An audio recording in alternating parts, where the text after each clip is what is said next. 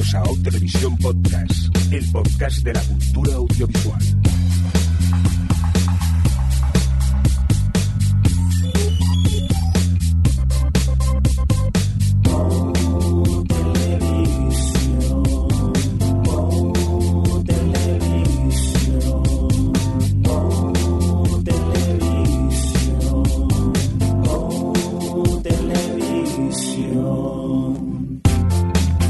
Bienvenidos a O Televisión Podcast, un podcast de televisión mensual que hacemos cada dos o tres meses. Eh, aquí estamos un mes más para hablar de, de series de televisión, mayormente alguna película se colocará. Eh, voy a empezar saludando a quien tengo enfrente, que es Alejandro. Alex, hola, ¿qué tal?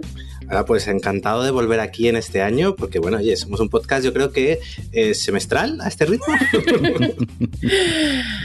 Y al otro lado de la línea, allá en Barcelona, tenemos a Javi. No, es un momento, ¿dónde estás, Javi? Porque, claro. Estoy, estoy en Cáceres todavía. Todavía estás en Cáceres, vale, Sí, pues. señora. Pues, ¿qué tal en Cáceres con tus amigos frikis del pueblo? No, pues eh, aquí solo quedo yo. Soy el único friki de mi pueblo, así que estoy aquí. Un friki en la España vacía. No, no, es alucinante porque me junto con la gente aquí a hablar de cosas, me hablan de ganado, de, de ovejas, de vacas, y yo digo, pues yo el otro día vi una serie donde.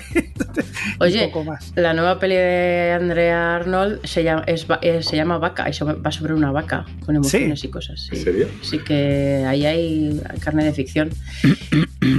y el que se carraspea es Jordi, que se va a meter con mi forma de presentar fijo. No, a ver, señor Miri- también conocido como señor Mirindo. déjame presentar, digo, vale, va, y me dejas para último y podéis hablar de vuestras cosas. Y digo, oye, que yo también. Hace mucho que la gente no nos oye, Jordi. Ya, bueno, no soy la gente ni nos oímos nosotros, porque ¿qué hace? Dos, dos meses que no nos hablamos casi. Es que ya, que como nos caemos mal. Ojalá fuera Pues eso y no la falta aparentemente de amigos que graban un podcast.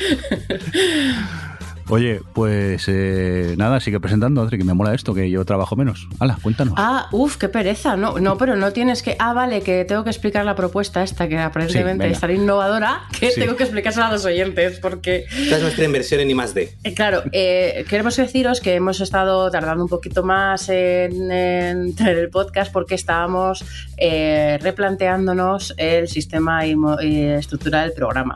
Y entonces hemos decidido que vamos a seguir teniendo te- sección de pilotos y cosas que hemos visto. pero eh, bueno, vamos a que ahora pasaremos a los pilotos, pero vamos a, a, mm, en la sección de pilotos vamos a hablar solo de series que hayamos visto como un capítulo, dos capítulos, tres capítulos, porque bueno, pues con un capítulo te haces la idea que te puedes hacer y es diferente a cuando has visto una serie entera, obviamente. Entonces va a ser un poquito la forma que tenemos de separarlo, porque ya la vieja concepción esta de piloto todo con la que nació la sección ya como que no tiene mucho sentido en el panorama actual. No, compañeros. Sí, además, hoy ha salido, o anoche salió una noticia que hace unos años me habría horrorizado, que era que CW ha cancelado casi toda su parrilla de golpe. ¿Te imaginas? Y eso a- a- hace unos años me habría supuesto un shock y un trauma. Ahora me da completamente absolutamente igual. Es que hace unos años la personalidad de Alex era me gustan las series de CW, entonces. Así que eso es lo que vamos a hacer. Eh, ¿Te parece bien, Mirindo? Me jefe? parece cor- correctísimo lo, lo que nos acabas de, de contar. Y la verdad que más o menos lo hacíamos así, pero a veces se nos colaban cosas en los pilotos de tocarían la serie de cosas que hemos visto y, y al revés. Pero bueno, oye, pues empezamos ya a hablar de cosas o qué? Venga, dale al botón. Venga, pues musiquita.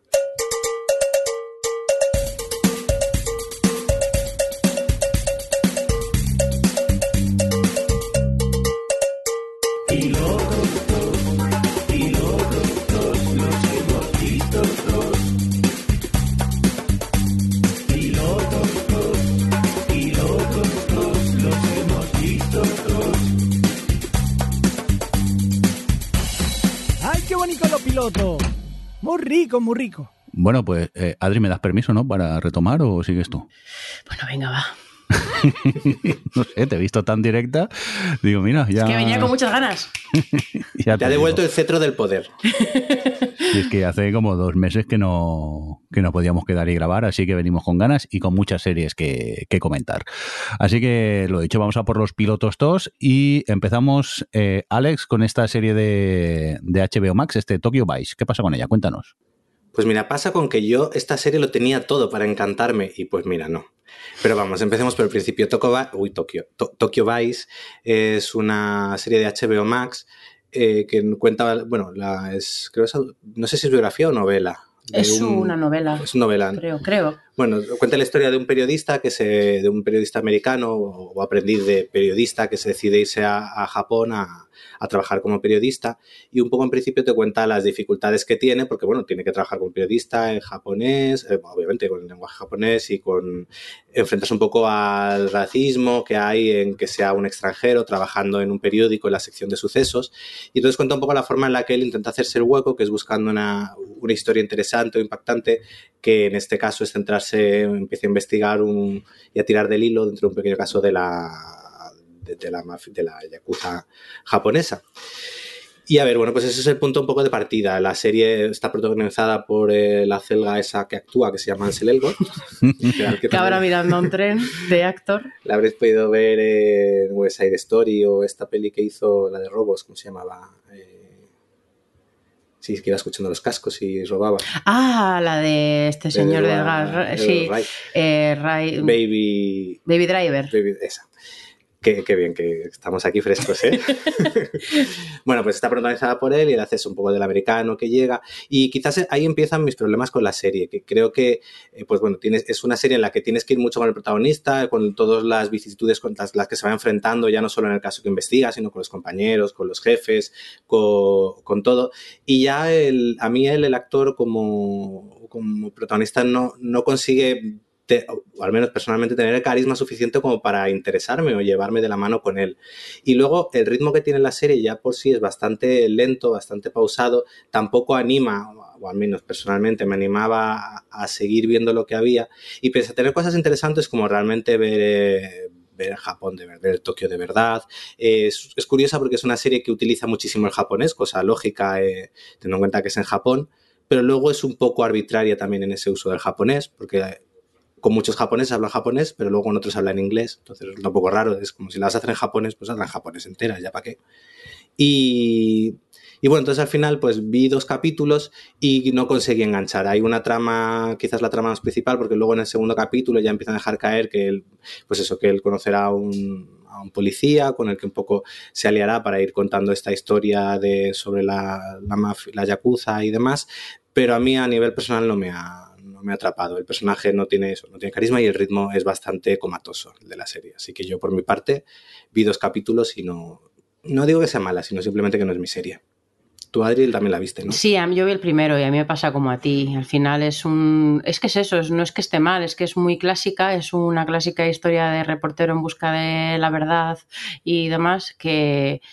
Que, que, no ayuda a que su protagonista sea Ansel, que efectivamente tiene el carisma de una lechuga, pero, pero, y bueno, y el capítulo 1 da gusto verlo de dirección, está dirigido por Michael Mann y, y bueno, Japón siempre es un 5, ya lo sabéis, pero, pero es esto que mm, que ya de por sí estas historias de medio mafias em, y de desentrañar ese tipo de cosas, bueno, pues que al final es un, es un planteamiento bastante clásico que ahora mismo pues no, no, es, no me apetecía demasiado y, como el primer capítulo se hizo un poquito pesado no he seguido con él, pero no creo que sea mala serie, yo creo que a los que les gusten este perfil de serie seguramente les, les atrape porque es que está, a ver, está bien hecha em, y yo creo que has dado el clavo precisamente, ahora que lo has dicho me acordaba, en que parece una serie hecha hace 15 años. Mm. No en el mal sentido, simplemente que es una serie que hace 15 años a lo mejor eh, habría sido más, llamar más la atención. Yo era la sensación que tenía cuando la veía de esto, está bien, pero,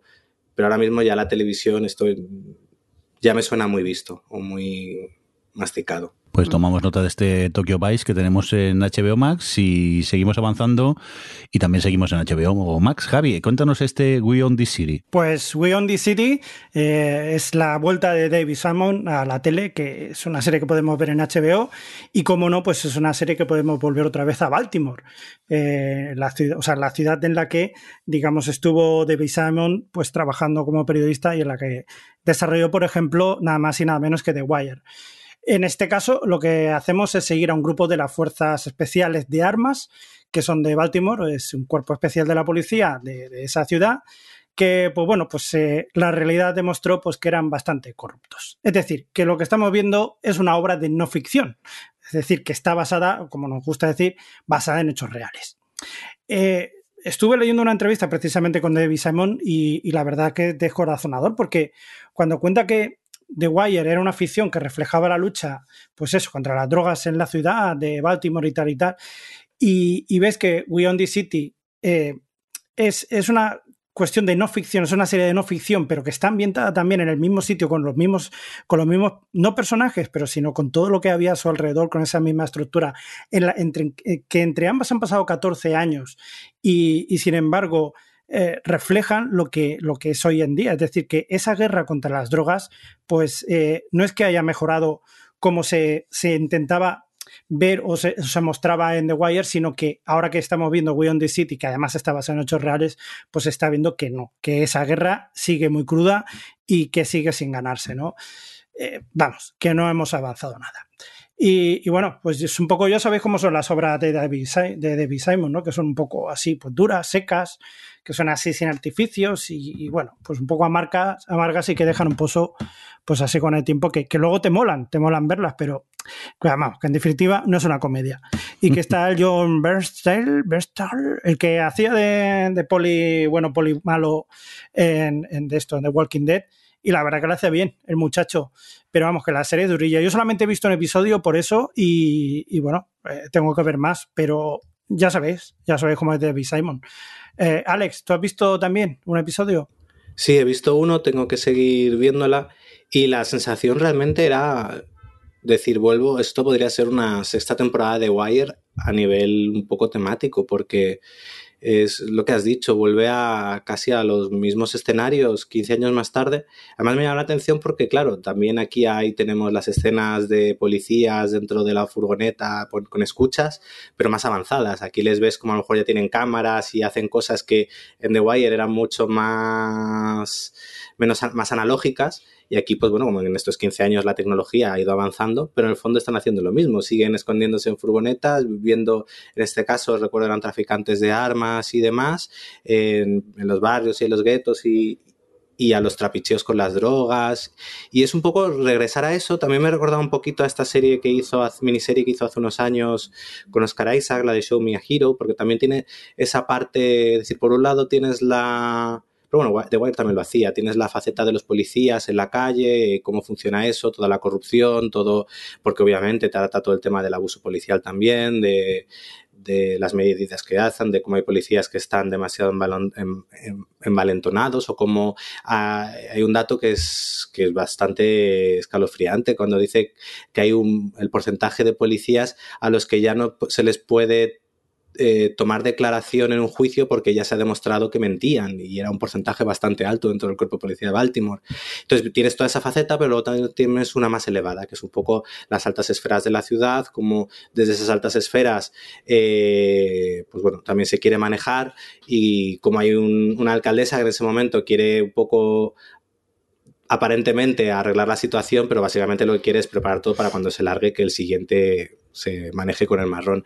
Entonces, bueno, te va manejando las diferentes esferas dentro de esa ciudad para que tú llegues a comprender eh, al final, que es lo que suele hacer este David Simon, te, hace un fresco de todo para que acabes comprendiendo por qué la situación es la que es y eso también hace que el primer capítulo sea un poco duro a nivel de, entrar en él. Pero bueno, como todas las series de David Simon, el capítulo en sus series, da igual la que sea, eh, cuesta porque tienes muchas cosas, muchas historias, los personajes tampoco son de primera la cosa más llamativa del mundo y es solo cuando llevas normalmente tres o cuatro, cuando de repente ya estás en su ritmo, sobre todo en ese universo, no es universo, al final es la ciudad, pero la que él dibuja y la que él te está contando, cuando realmente la serie gana la fuerza. Yo recuerdo que la anterior que hizo, que me encantó, la de La Conjura contra América, fue otra serie que me gustó muchísimo, pero tardé tres, cuatro capítulos y tenía seis en entrar y luego cuando entras la disfrutas muchísimo. Entonces yo quiero seguir y animo a que si la veis le deis unos capítulos porque David Salmon siempre cuesta un poco al principio, pero yo creo que esta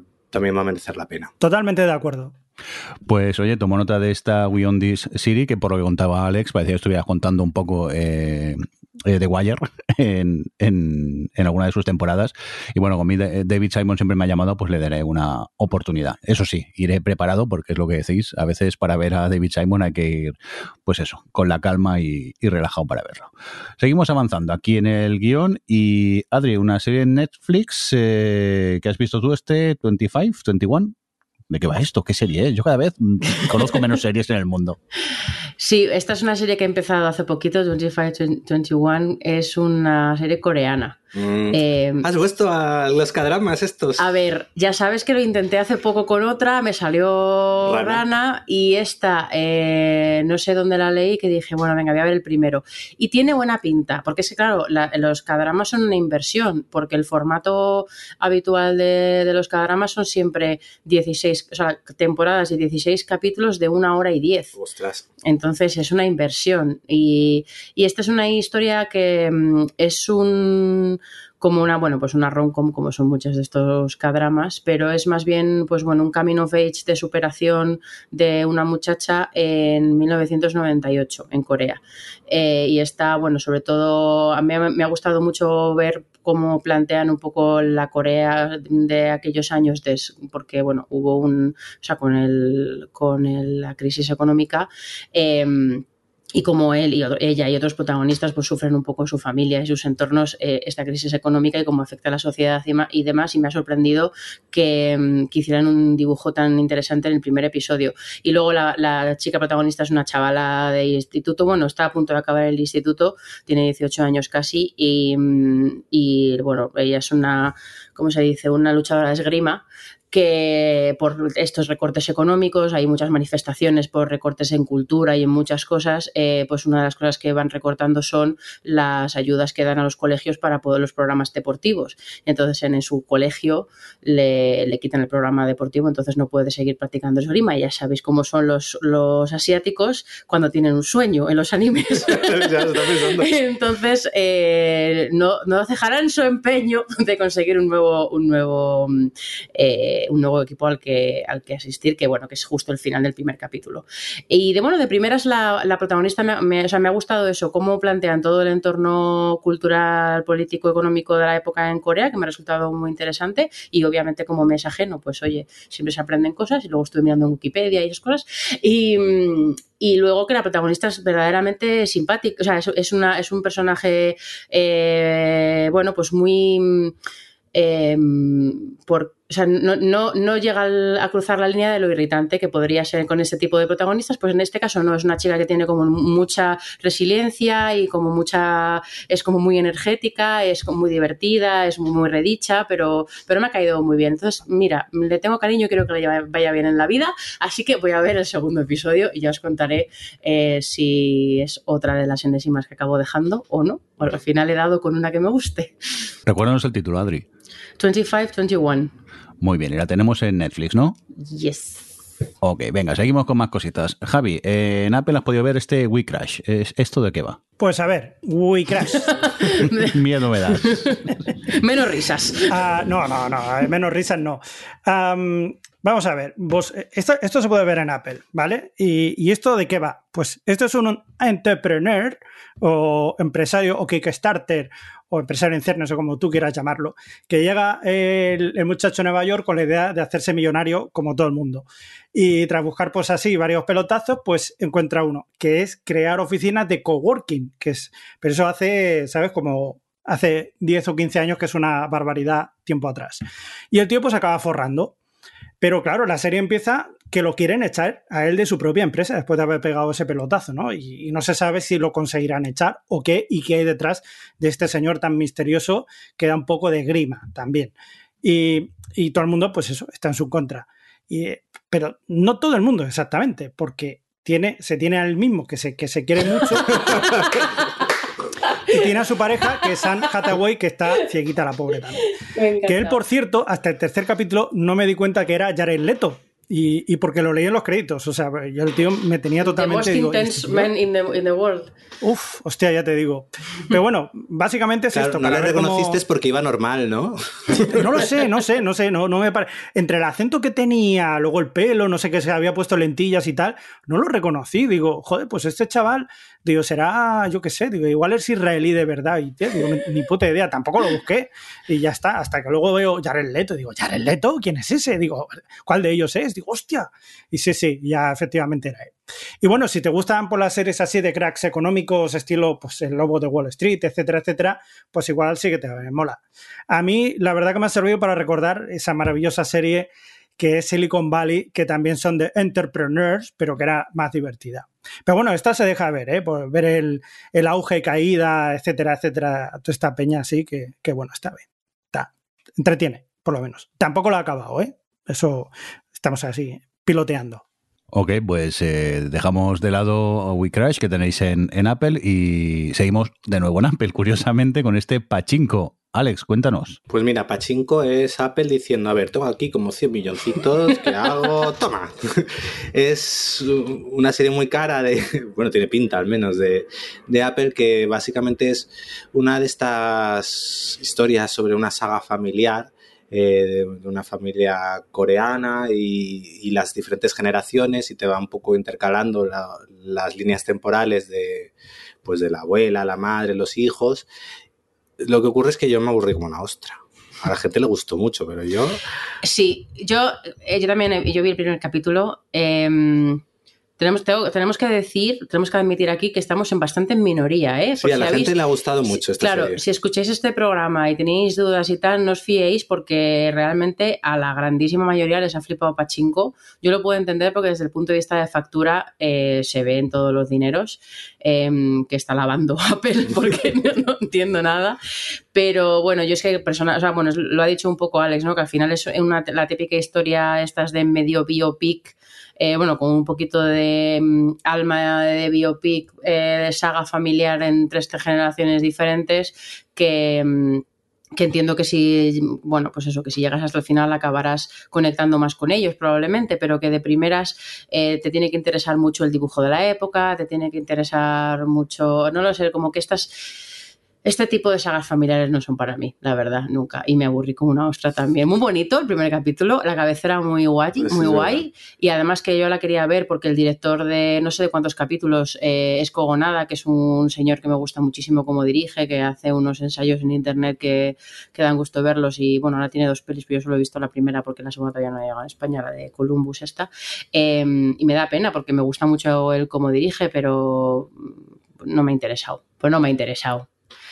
Yo es que me senté con toda la ilusión, porque todo el mundo hablando maravillas. Digo, ay, venga, otra buena serie de Apple. Y además que es core Además, hay una cosa súper interesante del visionado, que eso lo diré. Ah, y es que son coreanos inmigrantes en Japón. Entonces, eh, como ya las, las, generaciones como más recientes son las que ya son como segunda generación que ya llevan Japón un tiempo, entonces tienen mezclado en su forma de, expresarse eh, su idioma materno, que es el coreano, y su idioma adquirido, que es el, japonés. Entonces, la forma, eh, vamos, era gracioso porque en Apple lo que hacían era ponerte los subtítulos en, colores. Entonces tú te das cuenta cómo mayormente hablaban en japonés, pero palabras como papá, mamá, eh, cosas como muy de familiares, cosas como muy de ese tipo de cotidiano, de hogar, no sé qué, palabras súper sueltas las seguían diciendo en coreano. Y me resultó como curioso esto, pero, pero ya está. Estaría. pero vamos, que os la recomendamos, a la gente le gustó. Sí, sí, sí, ha, sido, ha sido muy laureada. Bueno, laureada todavía no, pero muy, eh, alabada. Pues me sorprende vuestra opinión porque yo todas las críticas que había leído, la gente está encantada y bueno, me gusta ver que, no a todo el mundo ha, gustado esta Pachinko. A ver si le doy yo una oportunidad eh, en algún momento de mi vida. ¿El qué, Alex? ¿Te vas a dormir tanto? no me lo estáis vendiendo muy bien, ¿eh? Encima serán episodios de una hora, ¿no? ¿Y algo? Sí, claro, además. hombre, no, vamos a hacer los cuartos, ¿para qué? Mejor largo. Bueno, pues dejamos de lado este pachinko eh, en Apple y Adri, eh, Making Fun, que está en Netflix. ¿Esto qué es? Mira, esto es una, o sea, lo, lo cuento muy rápido, es una cosa muy graciosa. Es un es un docu-reality, o sea, docu-reality no, docu-serie de cinco señores que hacen eh, los sueños de niños realidad en cuanto a que hacen como juguetes. Pero son, eh, pues lo, lo que hacen básicamente es se reúnen con varios grupos de chavales, de, niños, de niños de 5, 6, 7 años, que les dicen, le hacen como sus pitch, de yo quiero un dinosaurio gigante que eche tacos por la boca y cosas así, ¿no? Y entonces, eh, después de oír varios, ellos deciden en ese programa qué van a hacer. Y entonces tú ves todo el proceso como si fuese, pues bueno, ¿cómo se llamaba este programa? Ay, ¿Cómo se llamaba este programa que hacían, que hacían todas las chapucillas? Había un programa que un señor hacía las chapucillas, un programa español, quiero decir, bueno, no me acuerdo. Pero tú les ves ahí en el taller. ¿Eh? Bricomanía, bricomanía, Pues es bricomanía familiar. Llamarle chapuzas al de bricomanía. digo, Bueno, perdón, ¿eh? Pues bueno, no, que te hacían la piscina. No sabía ¿eh? yo que había fanses eh, entre, este programa de, del señor de bricomanía, con perdón. Eh, bueno, pues eso, es como bricomanía, pero para niños, porque realmente luego el programa está, ellos son como cinco señores canadienses, leñadores con barba, mucha barba y camisas de cuadros muy tochos eh, y muy abrazables que hacen mucho el tonto y está muy, muy, la edición del programa está muy pensada para que sea un programa familiar, o sea que yo creo que es muy, se presta mucho a verlo con niños y seguramente con niños. Y lo puse en Twitter y la gente me contestó que a sus hijos les había encantado y tal, o sea que entiendo que, que debe ser divertido pues porque también aprenderán ellos, a, bueno, ellos y yo, porque es como, oh, mira qué interesante. A mí es que estos programas de gente haciendo cosas siempre me gustan. Entonces me ha parecido muy divertido y muy entretenido y yo os lo recomiendo sobre todo eso para para, Mundo Familiar me parece, me parece un buen programa. Pues solo Marta. Sí, lo tengo pendiente de ponérselo. Y hay que hacer unas cosas Quiero decir, que de hecho hacen, bueno, no, os voy a, no, spoilear, porque luego cuando terminan de hacer sus creaciones, normalmente luego hacen el tonto con él y hacen, hacen hay una recreación ahí de Parque Jurásico y una relación, recreación de Regreso al Futuro, hacen cosas como muy cachondas. Y, son unos señores muy divertidos. Muy bien, pues eh, tomamos nota de este Making Fun en Netflix y de lo que de la sección pilotos TOS nos vamos a cosas que hemos visto y queremos destacar.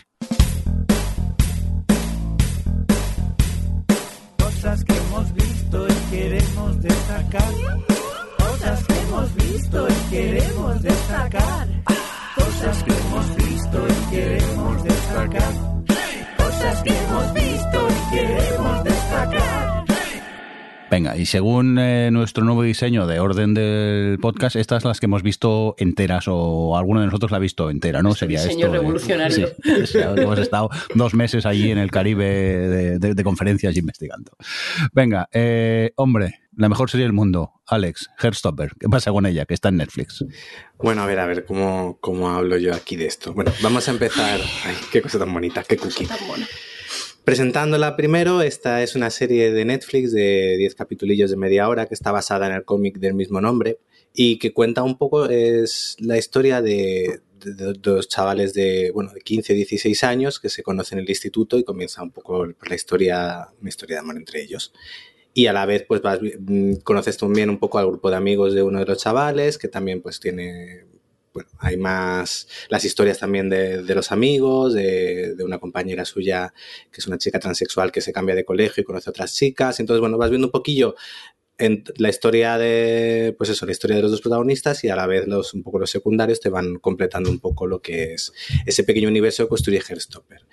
¿Y qué tiene esta serie que así de primeras, pues bueno, mm, es algo muy, muy normal o muy tal? Pues bueno, yo creo que es una serie que funciona muy bien quizás por el tono que decide escoger. Que bueno, el tono, eh, también hay que decir que la serie eh, está basada en un cómic y la guionista de la serie es la misma, que, es la propia escritora del cómic, lo cual hace que bueno, que en sí ya sea bastante fiel a la serie, digo, a, los cómics y al tono que ya en su momento quería transmitir con, con los. Entonces es un... Lo que hace es, mm, al final te plantea una serie, podemos decir, es una serie romántica con un punto optimista que no por ello deja de hablarte de temas quizás un poquillo más oscuros. Es decir, al final, eh, cuando te va a hablar de una relación entre dos chicos, normalmente estamos acostumbrados, eh, últimamente en, las series que solemos ver, pues obviamente por lo que es generalmente una serie, al final una serie tiene que tener conflictos, cuando son series como por ejemplo podemos hablar Élite o demás, pues son conflictos muy exagerados y además siempre pues eso está acompañado pues de una hipersexualización de todo, de los personajes, los, actores suelen tener 25 años y, y no parecer para nada adolescentes y no te habla de vivencias que quizás realmente sean más realistas, pero bueno, al final es lo que hay. Entonces lo que hace esta serie quizás es mm, bajar un poco al piso, darle un poco un punto más realista, acercarse a lo que podría ser esa experiencia y contártelo de una forma bastante optimista y bastante esperanzadora y a la vez contártelo de una forma muy cookie, podemos decir, porque si algo definiría la serie sería quizás esa palabra. Y, te, y lo que te entregas eso es un es una pequeña historia romántica que quizás ha impactado a mucha gente y esto aquí yo cuando lo he ido leyendo en Twitter, las reacciones de la gente y tal, a muchos quizás nos ha afectado más porque cuando pues eso, ya tienes 30 y pico, pues yo tengo ahora 36 años ya, eh, y de repente te encuentras con esta serie que realmente no eres el público, el público pues era gente, pues eso, 16, 18 años, y te das cuenta que dices, esta era la serie que, que me habría gustado ver cuando tenía esa edad. ¿Por qué? Porque es una serie que aborda lo que implica conocerse, el despertar, de, el conocer tu identidad sexual, el de repente entender, pues oye, si te gustan los chicos, cómo conocer a otro, cómo enfrentar esa primera relación, y hacerlo dentro de una pequeña como hacen los personajes, una red de amigos que le permiten sostener eso. A la vez te habla de lo que puede ser el bullying, la homofobia y demás, pero no hace que eso eh, eh, oscurezca demasiado ese relato. Eso está ahí.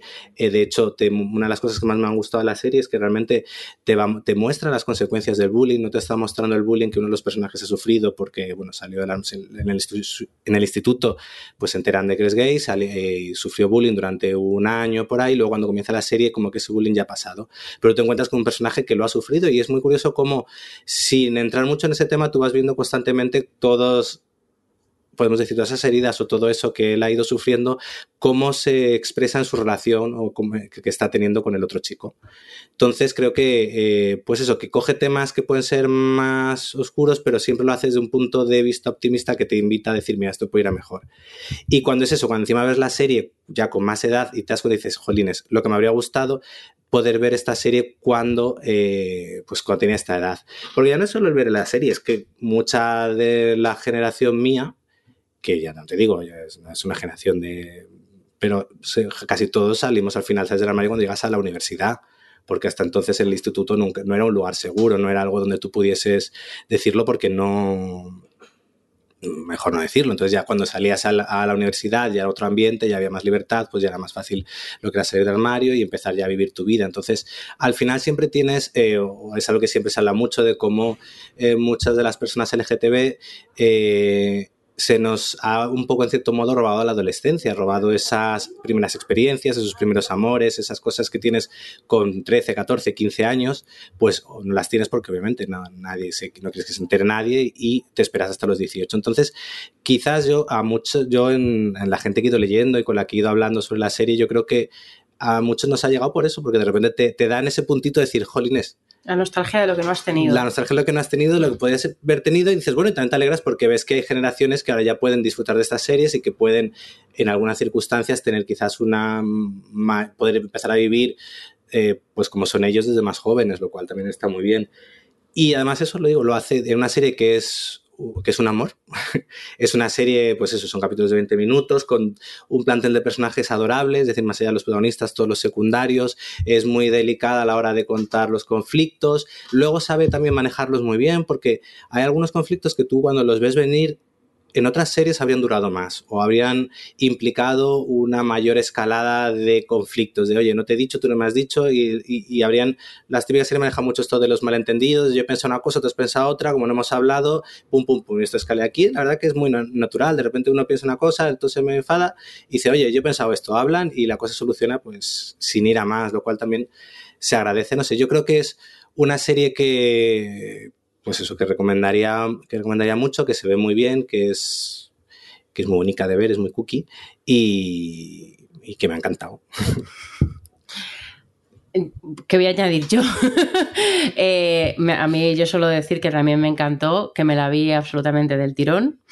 eh, que la vi además con otros dos amigos que eran fans de los cómics, que la estaban viviendo bastante y que están un poco en la generación de millennials queer robados de experiencias de, que, estaba hablando Alex. Em, y pues bueno, pues me gustó también em, verlo con ellos por eso.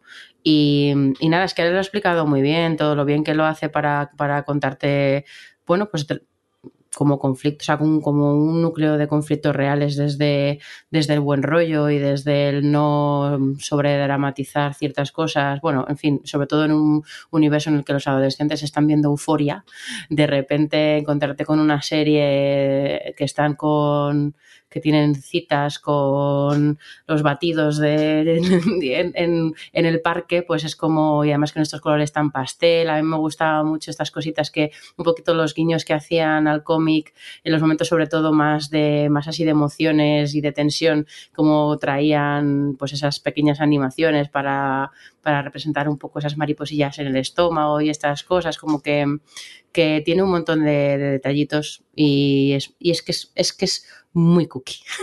es muy cookie y, em, y el chico, o sea, está todo el elenco, o sea, acá está todo, todo, muy bien, pero el chaval que hace, que en principio no es el protagonista, el que hace de Nick, me parece que está súper bien, porque realmente es el que tiene como el viaje este de, descubrir que es bisexual eh, y lo bien que trata, el cómo el, valora esta posibilidad y cómo investiga sobre ello, cómo piensa sobre ello, cómo, cómo encuentra apoyo en la persona que está haciendo que lo descubra, o sea, como que mm, tiene, o sea, tiene como a lo mejor el arco más complejo de todos, aunque el prota también tiene lo suyo por lo del bullying, pero me ha gustado mucho este chico, está muy bien. Lo ponías en un tuit, creo que lo pusiste y tenías toda razón.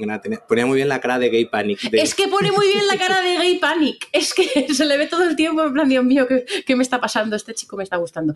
Pero sí, sí, pone muy bien la, cara de Gay, Panic y da muy buenos abrazos. Yo quiero que Nick me abrace. A ver, yo no voy a añadir nada más porque Alex lo ha explicado muy bien y también Adri. Simplemente yo me puse a verla un, martes eh, por la noche después de cenar y me acabé acostando a las 4 de la mañana porque es que no podía dejar de ver episodios, o sea, se acababa uno y tenía necesidad de, ver el otro. Y es que es una serie maravillosa, es una serie que he disfrutado mucho, me encantó.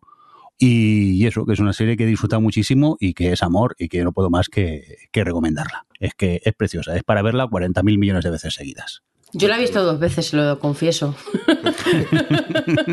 es que además, como es tan cortita. Es que es muy cortita y para darle visionados. Sí, sí, eso.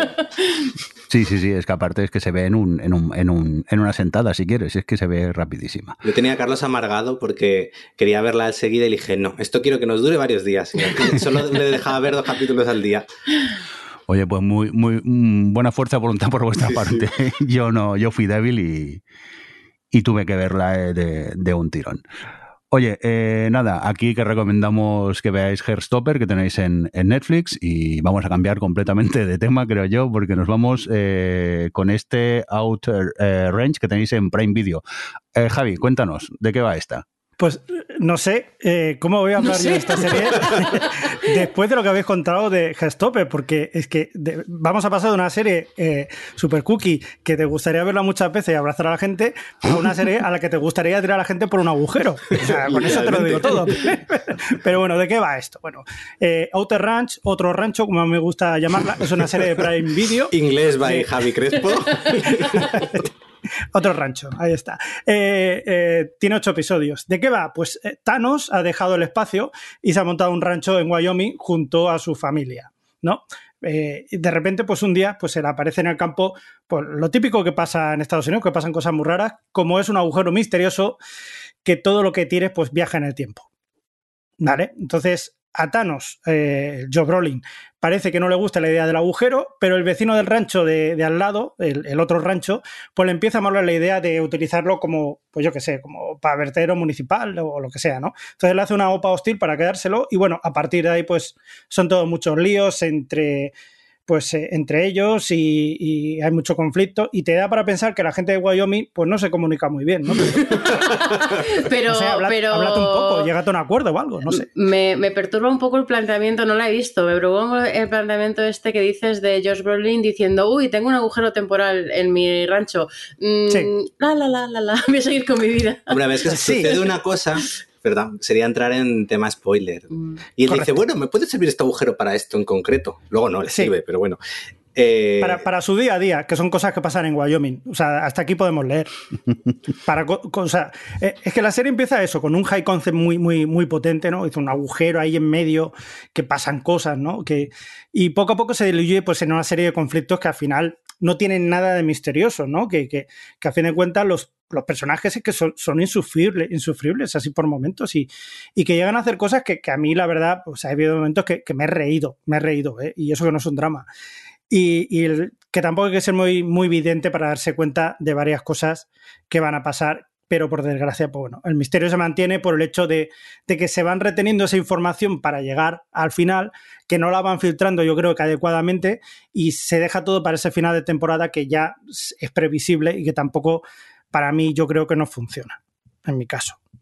Sí, además yo me quedaría con, con el tema, quizás cuando empecé a ver la serie, lo que más me llamó la atención fue quizás la parte menos sobrenatural, porque realmente lo que te está contando es el enfrentamiento entre dos familias de ranchos que están en ranchos colindantes, unos más ricos, otros más pobres, y los ricos quieren comprar a los pobres, y a partir de ahí, pues tienes todos los dramas familiares de, del rancho de, ellos Brolin, más los otros, y un poco el conflicto que surge ahí, con que también una hija suya había desaparecido, bla, bla, bla. Y eso al principio era lo que me llamaba la atención. Lo que pasa es que todo el tema del agujero, todo el tema del high concept, lo, lo vinculan a un personaje que también aparece ahí como muy misterioso, que es muy insoportable. Entonces, eso hace que todo lo relacionado con el agujero, al menos a mí, me, me daba mucha pereza. Además, luego creo que al final del segundo capítulo hay un final loquísimo que te da a entender por dónde va todo y dices, pues vaya. Así que, por un lado, me gustaba más la parte quizás no sobrenatural, pero la sobrenatural me daba tanta pereza porque no creo que aportase tampoco mucho a lo que era el conflicto, a que al final es una serie de, pues eso, de conflictos familiares ahí en el medio oeste. Así que, bueno, yo no sé, no creo que siga. No sé, igual la siguiente temporada, si la hay, pues eh, igual mejora. Pero para mí no ha sido buena. No ha sido buena. Yo quizás me esperaba un poquito más, quizás por eso, precisamente porque tiene un punto misterioso que parece que vaya a ir hacia un lado, te muestra a otro, pero ese conflicto tampoco te lleva, te lleva mucho más. O sea, que, desaprovechan quizás la posibilidad de haber hablado de, un conflicto y, también desaprovechan mucho lo que es el, concepto del, de, de ese agujero eh, intertemporal que tienen por ahí. No sé, es mi opinión. Venga, pues dejamos este Outer eh, Range, eh, o sea, el rancho al otro lado que dice Javi eh, de Netflix. Y Javi, nos has pedido en el guion que te pongamos seguidamente la, la brea. ¿Por qué? Sí, sí, porque. Hablando de agujeros. De agujeros interdimensionales, porque este, este año parece que se ha puesto de moda eso, que hayan agujeros intertemporales. Y en este caso, si teníamos uno en Wyoming, pues también tenemos otro en Los Ángeles. Y es esta, nue esta nueva serie que, que, se llama La Brea, ¿no? Que es eso. Yo creo que, que, han inaugurado lo que se llamará el género de, de agujeros en el campo, que, que, que, bueno, que puede dar mucho juego, la verdad, o no, porque si siguen así las cosas, yo no sé cómo va a acabar esto. En este caso, por las series de Peacock, de NBC, lo que pasa es que la podemos disfrutar, así entre comillas, en HBO. ¿De qué va? espera, espera, espera. Eh, espera, espera. Eh, coche interior día. Una madre eh, conduce el coche por las calles de Los Ángeles diciendo, hola, soy una madre helicóptero y, y dice, ay, es que soy una madre helicóptero y estoy todo el tiempo eh, queriendo sobreproteger a mis hijos. Y su hija le contesta, no, mamá, porque yo soy independiente y como soy la favorita y no haces caso a mi hermano, mi hermano me tiene envidia. Y el hermano le contesta, claro, es que yo soy hermano pequeño y te tengo envidia. Es básicamente cómo empieza la serie y cómo es está planteada planteado. Literalmente, me puse el principio y era así. es cómo está planteado los diálogos de esta serie desde el minuto uno, en el que todo el mundo explica quiénes son, cómo son, por qué son. Soy Eh, el padre divorciado que antes volaba en avión y ahora no vuelo y por un trauma.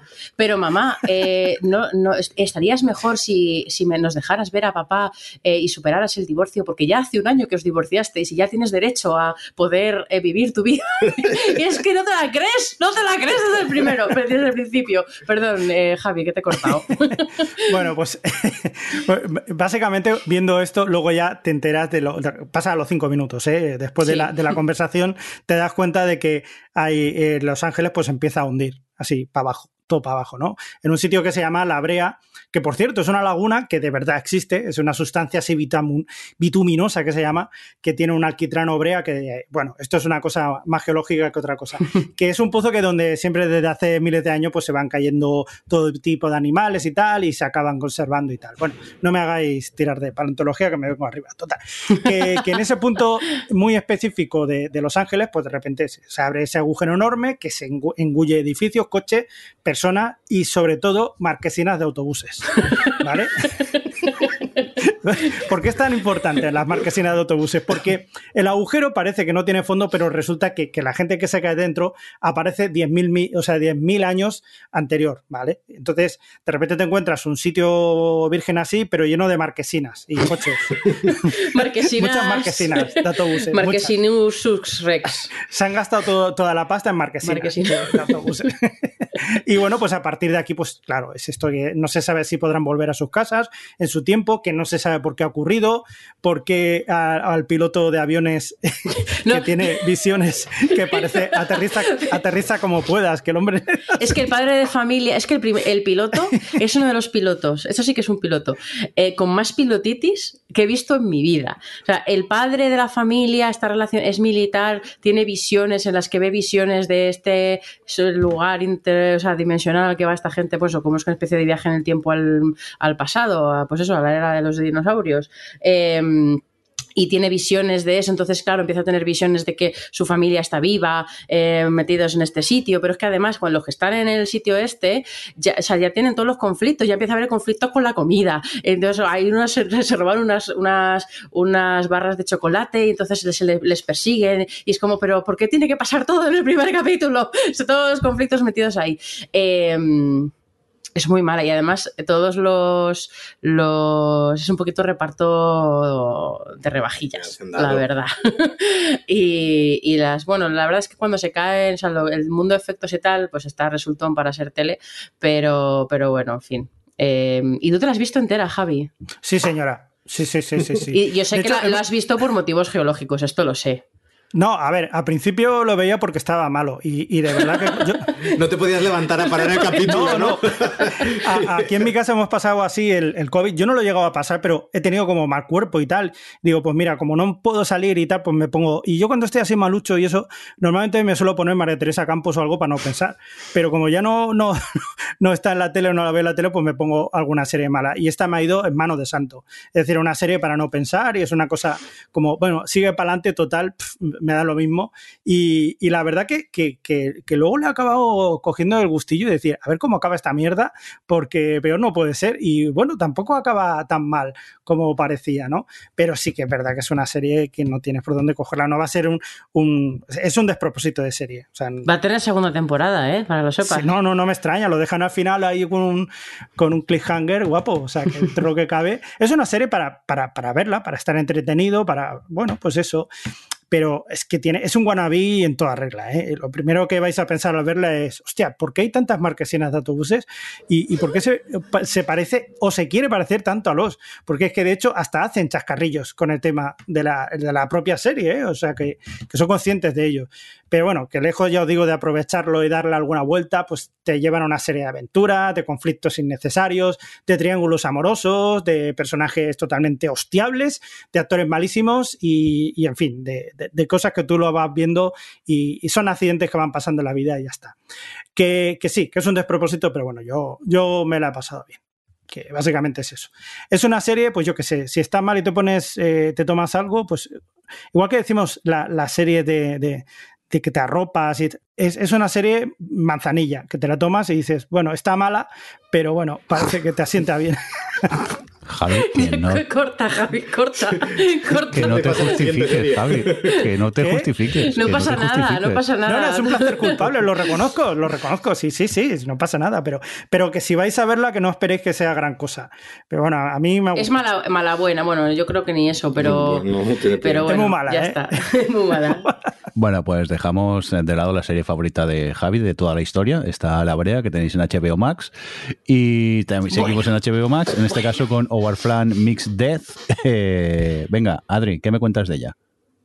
Nuestra bandera significa muerte. Pues fíjate, eh, una comedia de HBO Max, fíjate que al principio me daba como perecilla, no acababa de tal, y de repente Alex me dijo, bueno, venga, porque me habían, no me habían hablado bien. Y Alex me dijo, no, ponte primero, que está cachondo, eh, y así, así como muy absurda y tal. Eh, me ha flipado. Eh, me ha enamorado, o sea, es mi, junto con Heartstopper, ha sido mi serie de, porque realmente, eh, hombre, no es, no, es, eh, no es tan cookie, pero tiene Pero una- un cookismo bastante importante, Our Flaming's Death. Pero bueno, el- es una serie que está, mm, bueno, el... El primer capítulo creo que lo dijo dirige Taika Waititi y luego está Nacho Vigalondo en algunos, episodios. Eh, son unos es un, es un barco pirata, un barco pirata en que el, el jefe de los piratas, el capitán, eh, es el ¿cómo lo llaman? El gentleman, gentle gentle pirate. pirate, ¿no? Que es un es un señor bien que ha crecido toda su vida siendo un señor bien y de repente con dinero que le casan por intereses pues familiares y todas estas cosas eh, y le da le da un arrepío y decide que quiere hacerse pirata pero es un pirata Pero pues, es muy buena persona. es muy buena persona, muy buenico, es muy, es muy dulce, tiene sus libros, tiene eso. Él no tampoco esto de ir por ahí rebanando cabezas y cosas así, pues tampoco le va. Y tiene, pues bueno, un, un ¿cómo se dice? Una tripulación. Una tripulación, gracias. Que, que, bueno, a cada cual son todos para echarles de comer aparte.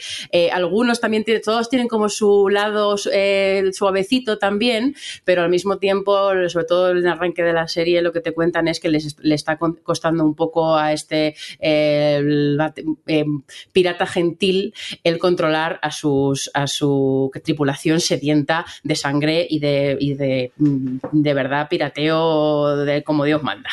Eh, como, como Barba Negra manda, ¿no? Porque el otro gran protagonista de la serie es Barba Negra, que lo, que lo interpreta Taika Waititi, y...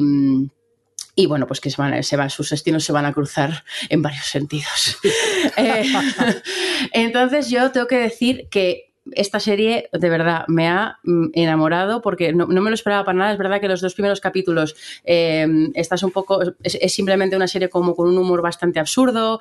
eh, que tiene. A mí, la verdad es que desde el principio me parecía que los personajes tenían todos, pues, algún alguna curiosidad o alguna cosita que te hacía quererlos o que te hacía eh, ver más que él. El, el- el tema de cómo planteaban las, las muchas historias de piratas o, o sí, rollos de pirata que hayamos podido ver con esta vuelta de ser pirata gentil, pues tenía como su gracia.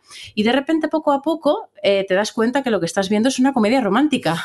Porque, claro, ¿qué define a las comedias románticas? Por un lado, la comedia y por un lado, todos estos personajes que son amigos de los protagonistas, que, que dibujan un poco todo el universo y, el, y, y luego está el romance. Y el romance que tenemos entre él, el, bueno, entre dos, vale, no lo voy a decir. Em, que al principio podías parecer, podía parecer, pues queerbaiting. No, amigos, no os preocupéis, no lo es.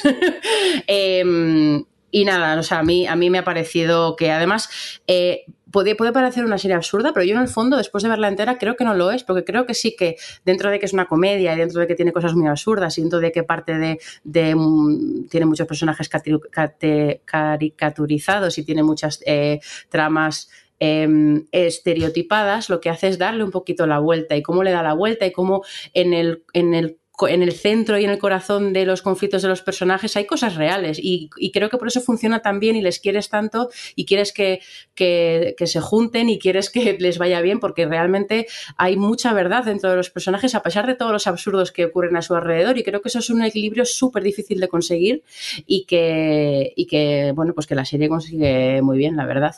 Em, Me ha encantado. me ha encantado. Y además, bueno, me callo porque la hemos visto todos. ¿A ti qué te ha parecido, Jordi? Yo me lo he pasado muy bien. A mí yo fui por la serie porque salía eh, Rhys Darvis y a mí ese actor siempre me hace mucha, mucha ¿Quién gracia. es de Fui todos? El pirata gentil, Ah, vale. ¿Y ese dónde salía? claro, el prota. Ese salía en Fly of the Concourse la primera vez que lo, que lo vi yo. Ah. Era el manager de- del grupo. Y siempre, no sé, la manera que tiene de actuar a mí siempre me ha hecho mucha, mucha gracia este señor. Y-. Y, por curiosidad, pues e- entré a, a verla. Y, y la vi y dije, esto es muy raro. Esto es una serie como de piratas, pero sin presupuesto, porque están siempre en el barco y, Y se nota casi no pasa nada. Sí, se nota mucho el croma. Pero aquello que ves uno, como son cortitos, te ves otro, te ves otro, y cuando te das cuenta la vista entero. Y, y yo me lo pasé bomba viendo la, la serie esta, la verdad que la, la recomiendo muchísimo.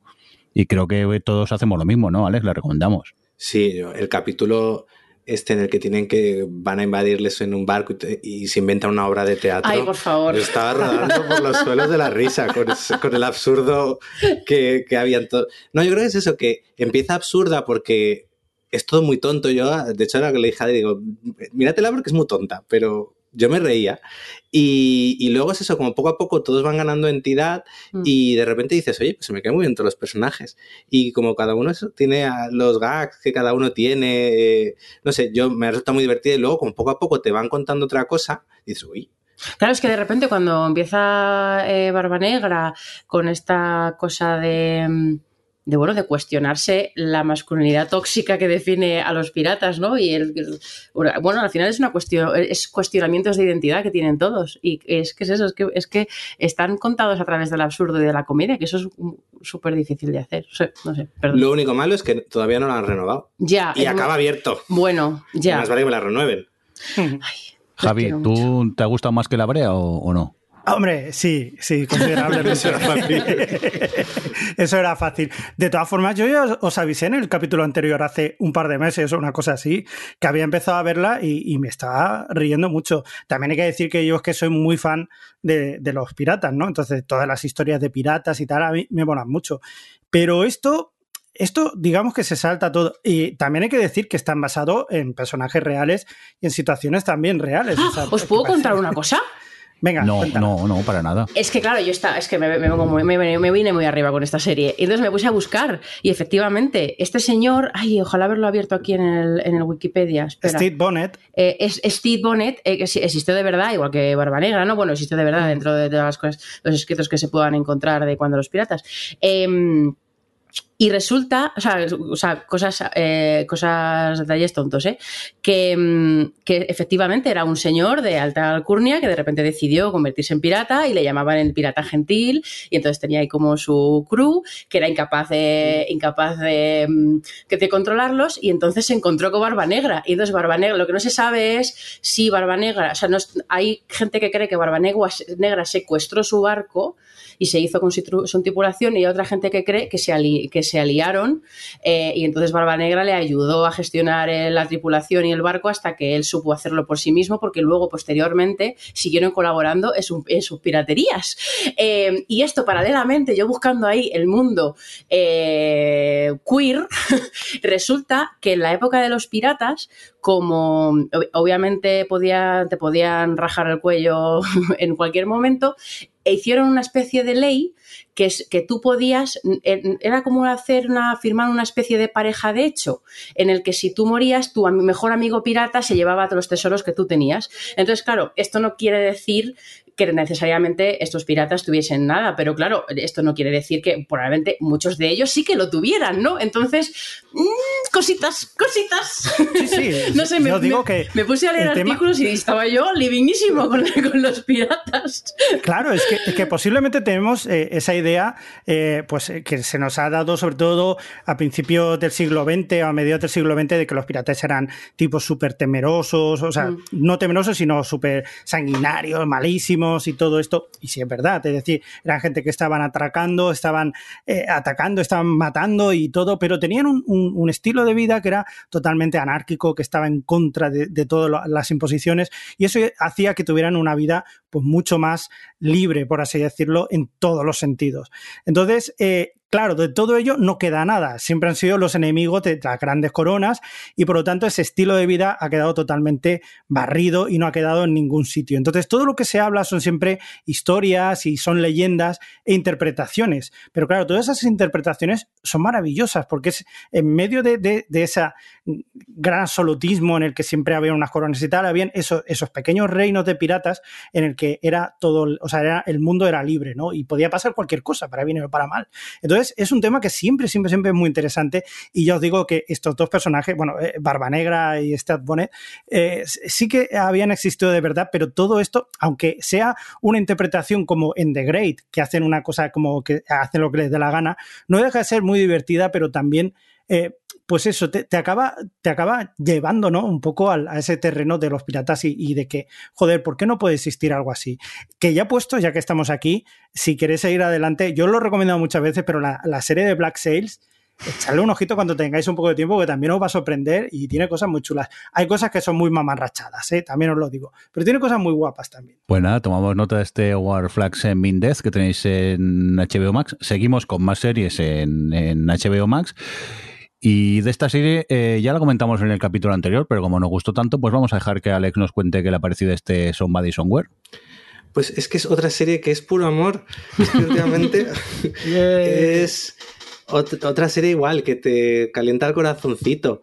Eh, en este caso es, es, una dramedia, podemos decir, eh, de, de, de, series de media hora que es, son comedias, pero con un trasfondo dramático, que nos, nos sigue a la protagonista que es una mujer que bueno, se trasladó de ciudad a cuidar de, de, su hermana que estaba enferma y bueno, y ya su hermana ha fallecido, entonces bueno, está ahí en esa ciudad con su familia, con la que no tiene muy, con su hermana no tiene buena relación, con un trabajo que, que no le gusta eh, y como muy perdida en la vida, típico personaje un poco, pues eso, que con 40 años, que no sabe lo que quiere hacer con su vida, en una situación que no le gusta y conocen los descansos del trabajo, eh, bueno, se reencuentra con un antiguo compañero del instituto con el que coincidía en el coro, eh, bueno, en la, en la banda, bueno, el coro creo que era así, y empieza a entablar una amistad.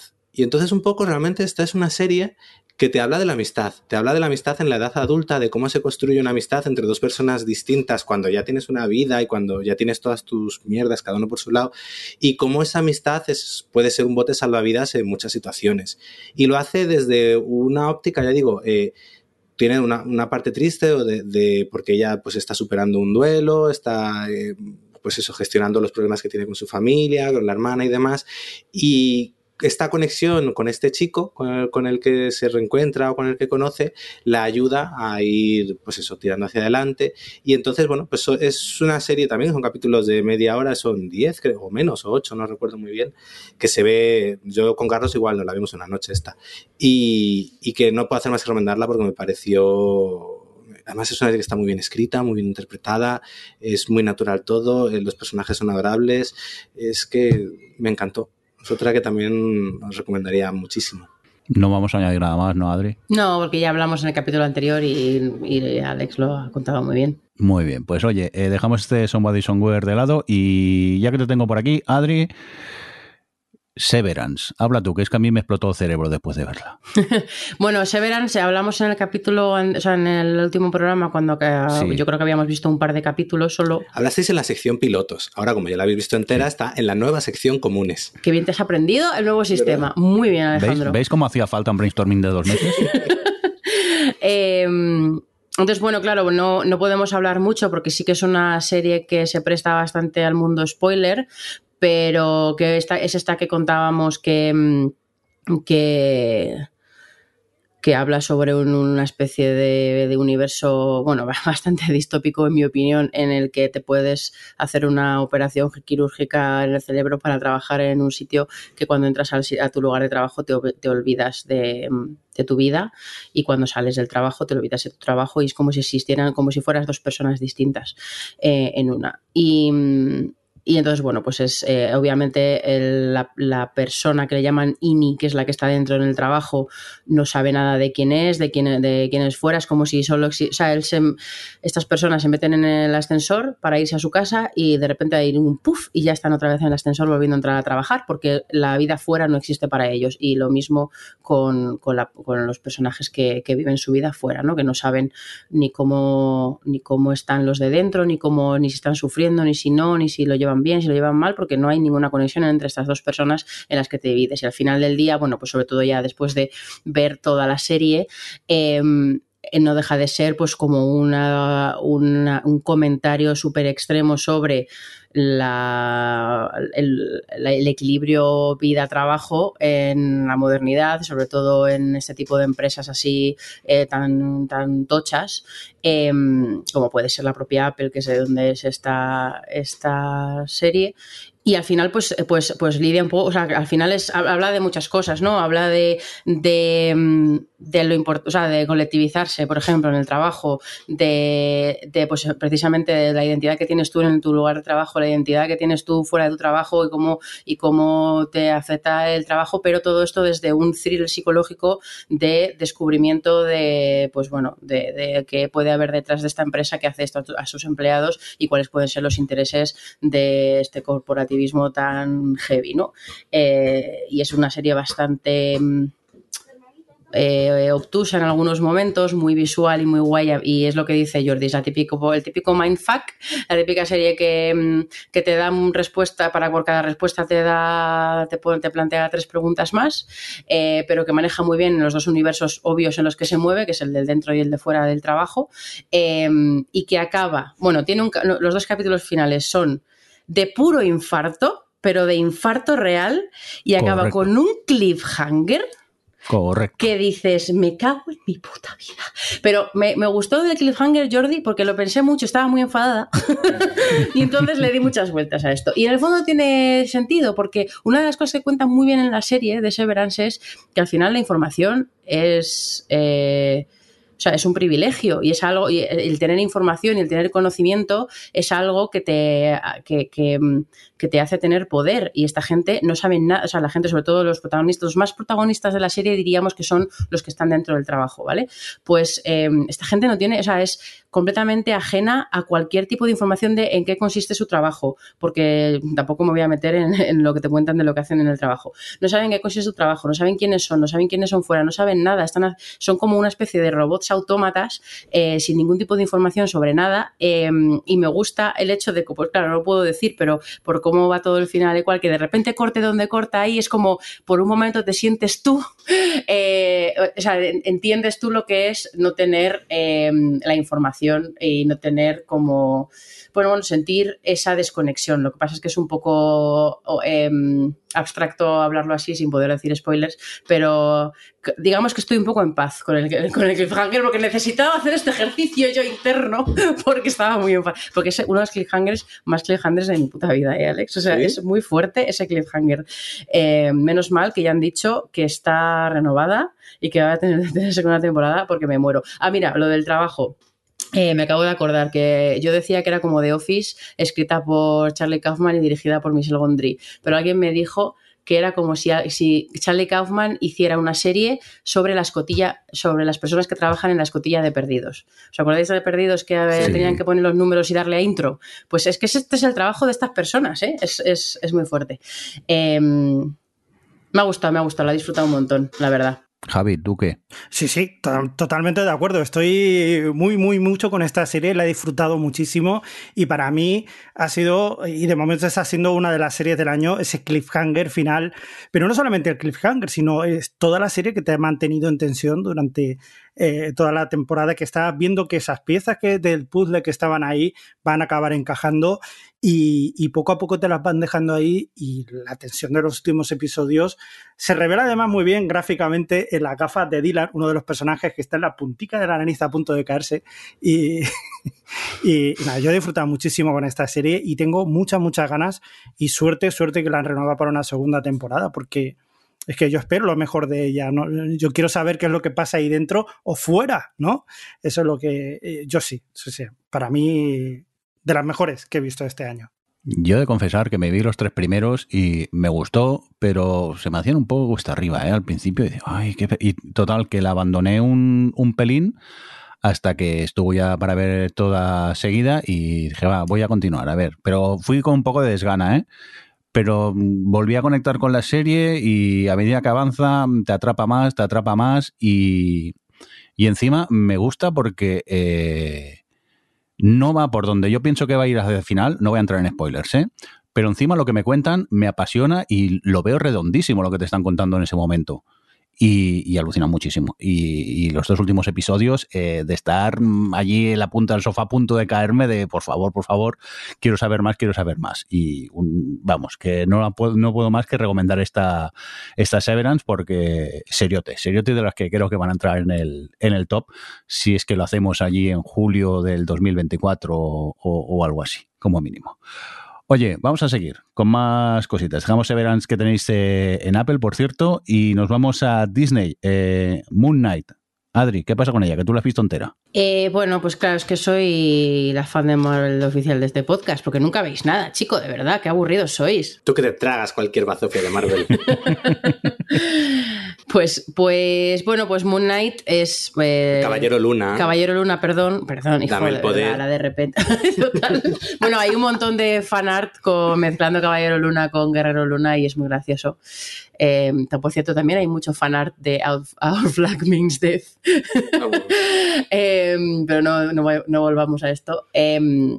Moon Knight, el Caballero Luna, es su, pues eso, la, una, la última serie de Marvel que ha estrenado Marvel en Disney Plus, eh, que el protagonista es el Caballero Luna, que es el mismo título que los cómics que adapta. Yo no conocía nada de este personaje, no tenía ni idea, nunca he leído los cómics, nunca había oído hablar de él, la verdad, eh, o no lo había procesado, vamos. Y mm, es un señor, bueno, lo que tú ves, lo que tú ves en la serie es eh, que es un tipo que trabaja en un, en un museo, en la tienda, sí, en un museo, el en particular trabaja en la tienda del museo, eh, se llama Steve, Steven Grant, que está interpretado por Oscar Isaac, y, y de repente... Eh, es un museo como de historia antigua y sobre todo hay muchas cosas de Egipto y demás. Y él, es, él, es, especialista en estas cosas, conoce mucho la historia antigua y en particular la historia de los dioses egipcios y está, le apasiona y quiere, pues bueno, trabaja en la tienda del museo pues porque no le queda más remedio, pero lo que le gustaría es pues poder ser un guía del museo, estas cosas, ¿no? Y de repente empieza a o sea, lo que tú ves es que es una persona que tiene algún tipo de problema en el que por las noches eh, su cuerpo o de forma inconsciente viaja, o sea, como que vive otras vidas, vive otras aventuras, vive otras cosas, nivel que lo que tú ves es que se tiene que, que esposar a la cama. De hecho, me hace gracia porque se esposa a la cama y se, y se pone un montón de arena alrededor de la cama para si cuando se despierte ver si, o sea, entiendo si ha dejado alguna huella para, para saber si esa noche ha habido aventura o no ha habido aventura porque las lía bastante pardísimas. Y entonces el primer, o sea, esto es un poco el planteamiento de la serie. ¿eh? Luego, por lo que enten, yo tengo entendido, es que Moon Knight es un poco el Batman de Marvel es lo que, porque un poco para que entendáis el tipo de, de, de superhéroe que es, es en, sí, pues eso, el señor ahí de la noche y tal. Eh, y entonces el primer episodio me gustó muchísimo porque es como es terror psicológico. Es un señor que de repente empieza a oír una voz en su cabeza, una voz chunguísima, que le empieza a decir que haga cosas. Jekyll eh, y Mr. Hyde. Sí, un Jekyll y Mr. Hyde, lo que pasa es que eh, sí, es un poco más complejo que esto, pero sí, un Jekyll y Mr. Hyde, eh, pero tú nunca ves a, Mr. Hyde, tú solo ves a Jekyll todo el rato eh, y está muy bien planteado desde el punto de vista de narrativa visual porque él lo que tiene son eh, pérdidas de conocimiento. Entonces, cuando él pierde el conocimiento porque otra persona está tomando el control de su cuerpo, eh, tú lo, va negro y entonces tú vuelves, la serie vuelve cuando él vuelve a recobrar su su conciencia de sí mismo, Steve Grant, digo. Entonces está muy bien planteado porque, claro, él lo vive con auténtico terror y él empieza a ver cosas que le persiguen y demás que nadie más ve. Entonces, en el fondo, y por lo que luego, eh, obviamente por lo que luego te cuentan en la serie y por lo que he podido hablar con gente que me ha hablado de este personaje y demás, es una serie que tiene en su base mucho sobre la enfermedad mental. Este señor es un señor esquizofrénico eh, que tiene un trauma, que lo que, te, lo que te cuentan en la temporada, tiene un trauma familiar, voy a decir, por no spoilear. Eh, y entonces, bueno, pues ya está. Es, es, una historia súper psicológica de trauma, eh, de disociación y de tal que que está contada a través de todo este universo de dioses egipcios, gente que, o sea, dioses egipcios que se meten en personas y tienen poder, cierto tipo de poderes. Entonces, bueno, lo que es una serie de Marvel, ¿no? Gente con poderes, pero en este caso, en este universo. Em, y entonces lo que pasa es que, pues, ¿me ha gustado? No. porque el primer capítulo me encantó. El primer capítulo me encantó porque sobre un terror psicológico me sorprendió mogollón. Me gustó mucho cómo planteaban esta narrativa. Eh, luego el segundo episodio ya es otro rollo, pero por ejemplo el tercero lo hacen al revés. De repente lo que ves es al otro. Eh, y los, los, las, es que pienso en Blackout, sí, las pérdidas de conocimiento eh, funcionan al revés. Claro, al, que ves es al otro que es Mark, Mark Spector, que se supone que es el personaje bien de, los cómics de Marvel, em, que es el que tiene los poderes, que es el que se pone como el, el, traje del Caballero Luna eh, y es el que de verdad tiene como las habilidades, de lucha y poderes, digamos. Em, el otro es como, bueno, una segunda personalidad que, que tiene su sentido por lo que sea.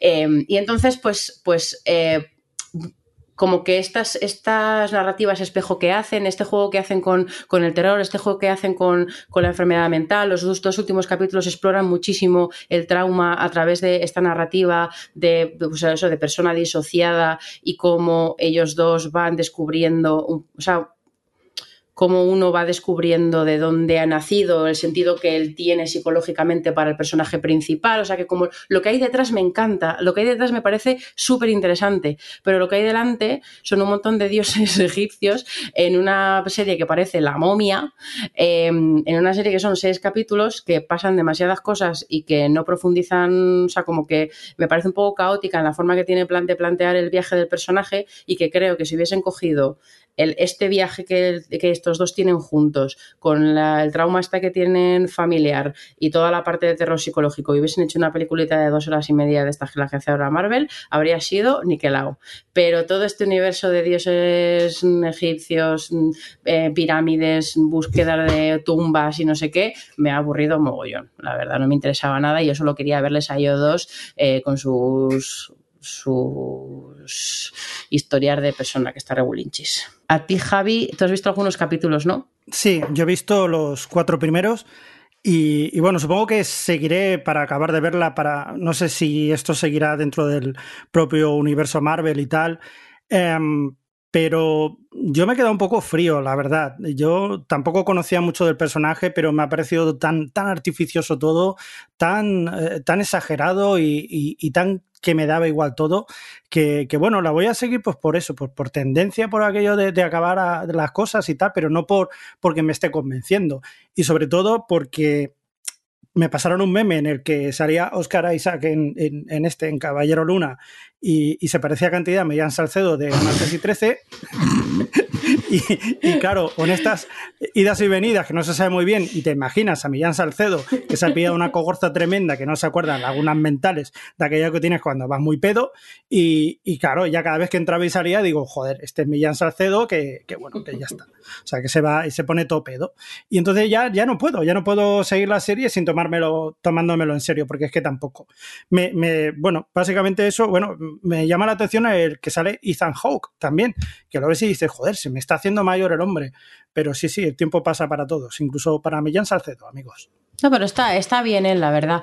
Eh, que por cierto, me, gracias porque me, ha recordado que lo mejor de la serie probablemente sea Millán Salcedo. O sea, Oscar Isaac está increíble. Está increíble, además hace, dos personajes em, y son dos, dos, personajes que sufren mucho. Y al final él creo que ha sido el motivo por el que ha aguantado más hasta, bueno, aparte de porque como bien dice Alex, me trago cualquier mierda de Marvel, em, ha sido el motivo con el que ha aguantado con un mínimo interés, porque él de verdad me, me transmitía todo mucho y él está increíble.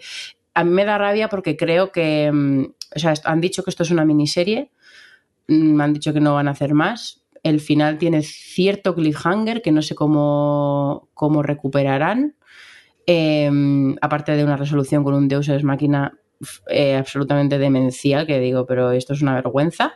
Em, no sé, estoy un poco confundida del papel, o sea, de, dónde encaja esto dentro del universo, porque igual que hemos visto en todas las series anteriores que adolecían un poco incluso de querer existir para conectar, para abrir más cosas dentro de la cuarta fase de Marvel, esta está completa y absolutamente aislada de todo lo demás que en principio podría haber sido un valor aprovechar para poder hacer lo que les diera la gana, pero bueno, al final se me ha quedado un poquito cortita y quizás sea porque solo son seis capítulos. No sé si es que tenían limitaciones de, de preso, limitaciones de disponibilidad de Oscar Isaac, no lo sé, pero una, una, una incursión un poco rara, y, pero que en cierto modo, y así hago el paso natural a lo siguiente, que tiene cierta cosa en común con, con, lo que vamos a hablar después, que es Doctor Extraño, porque las dos comparten algo que yo no esperaba en el universo Marvel, que es el terror. Entonces, bueno, pues no sé si tú quieres, Alex, hablar de Doctor Extraño. Venga, pues ya que estamos. Y el multiverso de la locura. Sí, es cierto que Doctor Extraño coquetea un poco con el terror, eh, quizás porque su director es Sam Raimi y cuando empiezas a ver la película, te enfrentas a ella, piensas que a lo mejor va a ser más el Sam Raimi de Spider-Man y, y, no. Spider-Man o Spider-Man. Spider-Man, que se me ha ido Spider-Man, no Spider-Man, como toda la vida. Eh, y no, te encuentras más el Sam Raimi de, de Evil Dead o de Arrastrame al infierno. Mm. Y eso es algo que al menos a mí me, me, gustó y incluso fue lo que animó un poco el tramo final de la peli porque el tramo medio como que me aburrió un poquillo. Por lo demás, también eso, creo que es una que Marvel abraza ya su serialidad, eh, que ya hace que no solo vayas a las películas, sino también a las series y que personalmente yo creo que si no has visto WandaVision, aunque la peli te explique las cosas, pierdes parte del trasfondo y como que hay un salto bastante brusco, creo yo, entre un personaje, el personaje que has dejado en la en Endgame es la última en la que ella sale, y luego lo recuperas aquí en Doctor Extraño. Porque esta es otra cosa, realmente Doctor Extraño es una peli Doctor Extraño, pero casi es el personaje menos bueno, interesante de los que están pululando por ahí. Desde luego, y Doctor Extraño, eh, multiverso de la locura, bueno, multiverso también regulinchis, sí, bueno, o sea, esa es otra cosa. Pero volviendo un poco a lo que decías de Wanda, a ver, yo entiendo por qué lo dices, y es verdad que es cierto que el salto que hay entre Endgame, la Wanda Endgame y este es muy grande y te lo explican con dos líneas, lo que pasaba, lo que pasó en la serie de WandaVision, pero sí que creo que mm, dentro de lo que cabe, funciona bien tanto por sí mismo, porque el conflicto de Wanda de esta peli es súper reconocible, está muy bien contado y ella está tan, tan increíble que, bueno, yo de hecho ¿Cuántas veces lloras con el clímax de un villano? ¿no? Bueno, yo es que soy llorona, pero aquí me emocioné bastante porque es que está muy bien contado. Eh, y al principio, o sea, eso, funciona en, yo creo en sí mismo porque, porque está muy bien contado y ella está muy bien y funciona como, como, si has visto la serie de WandaVision, funciona como complemento, porque yo cuando empezó la película digo, pero ¿de verdad van a contar el mismo, el mismo arco que ya han contado en una serie entera, tan bien contado además? Pero no, esa, lo llevan un poco más allá y hablan del amor de otra forma. Bueno, no tampoco quiero spoilear, pero como que lo llevan al siguiente nivel eh, y el clímax y la resolución son, son muy guays y, y, bueno, como que digamos que, que Wanda ha tenido dos, dos arcos complementarios en, eh, partiendo de lo mismo entre, entre la serie y la película. Pero yo sí que creo que pueden funcionar que puede funcionar por sí misma, aunque sí que es verdad que sea un salto brusco. Yo creo que habrá que verlo de cara a las siguientes películas con todas estas series de Loki, Capitán América, mm. que están bastante intrincadas dentro de lo que es la mitología, a ver cómo van resolviendo eso si no las has visto. Sí, a mí lo que me sorprende un poco, de, hablando de esta serialidad, lo que me sorprende un poco de, este Doctor Extraño es que realmente luego en sí misma es bastante contenida, o sea, no está tan conectada con todo lo demás, o sea, porque además las, las escenas post créditos y lo que te puedan plantear de abrirte es abrirte su propia movida. Eh, y salvo eso, la conexión que puedas tener por, eh, por, todo el universo de la propia Wanda, todo lo demás eh, está un poco en sí mismo. Y, yo, y al ser un multiverso, yo pensaba que, o sea, en sí mismo eh, en sí mismo con relación a la fase 4 y a lo que hemos visto hasta ahora. Luego tiene, en el multiverso lo aprovechan para conectar con otros personajes y que haya otros, otros cameos y otras cosas, pero que no tienen que ver con todo lo anterior. Entonces a mí, a mí eso me sorprendió porque pensaba que iban a hacer muchísimo más, eh, en o sea, como sí, entre, cruzar cruzaron más. muchísimas más cosas. Ahora, a mí lo, lo único lo que me sucede con el tema multiverso es que al final son estas decisiones que pueden romperte un poco todo porque cuando ya entras en un multiverso al final es un todo vale. Entonces, tengo curiosidad por ver cómo lo va manejando Marvel y hasta qué punto es multiverso, en cómo lo usa, porque, bueno, Son estas, son como, pues eso, cosas que saber hasta, hasta qué punto un personaje ya puede morir o no puede morir, porque con el multiverso, pues cualquiera que muera puede volver, es decir, de su otro universo, del de al lado, del de. Entonces, bueno, a ver.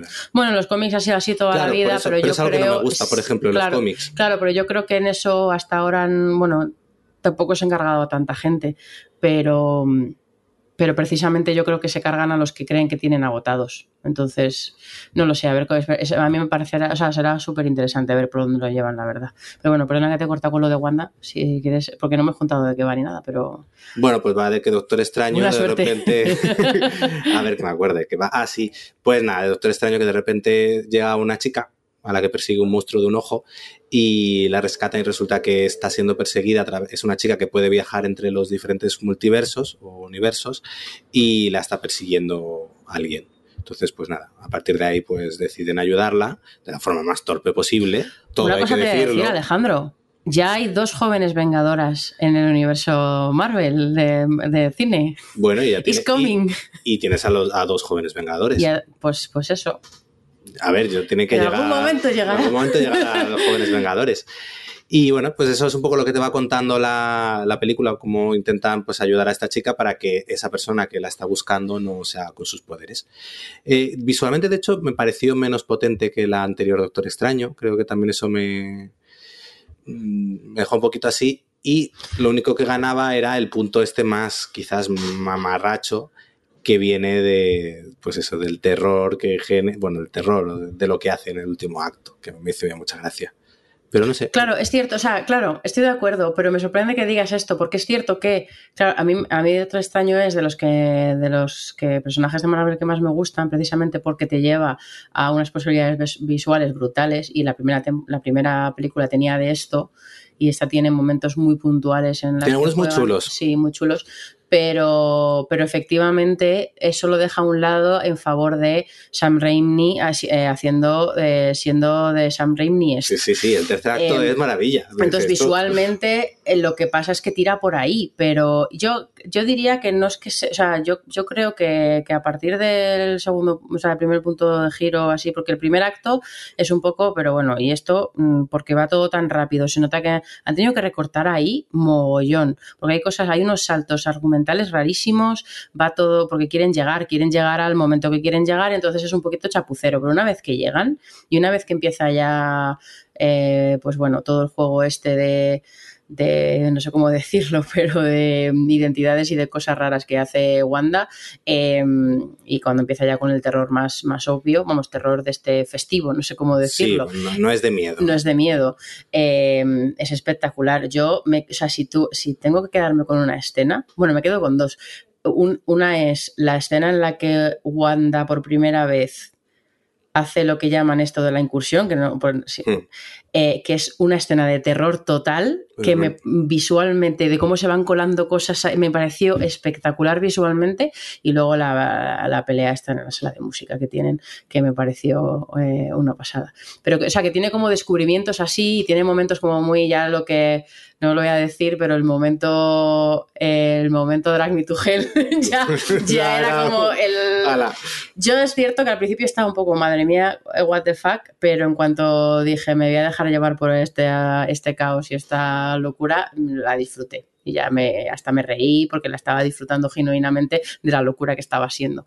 Pero, pero bueno, eh, le- tiene, o sea, me, me faltó, me faltó incluso cosas. O sea, me parece que tiene demasiada tijera y que a lo mejor tendrían que haber mm, quitado el título, porque Multiverse tampoco tiene Claro, Multiverse. demasiado. Realmente yo creo que es la película de Wanda y creo que ella- Elizabeth. Olsen es la que en gran medida sostiene la película. Sí, porque la América está, la chavala, eh, además el, el casting es un poco regulinchis. eh, y bueno, Doctor Extraño está totalmente en el asiento de conductor sí, sí. del acompañante. O sea, no. Está como un poco como en las películas otras en las que ha aparecido, como Sí. Spider, Spider-Man o, o otras. Es decir, al final él ayuda a otros a hacer cosas, pero al final su historia, pues Mm. Mira, estos son tres capítulos de Ricky Morty y que tienen ahí algún cameo curioso y no me los- yo no lo tenía ni, ni Bueno, yo tampoco me quedé y muerto. me quedé muertísima. Y me acordé de ti porque pensé, eh, Yo de ti. eh, eh, mutantes, Wanda, Ah, bueno. el Doctor Extraño es lo más cerca que voy a estar de, de ese cómic.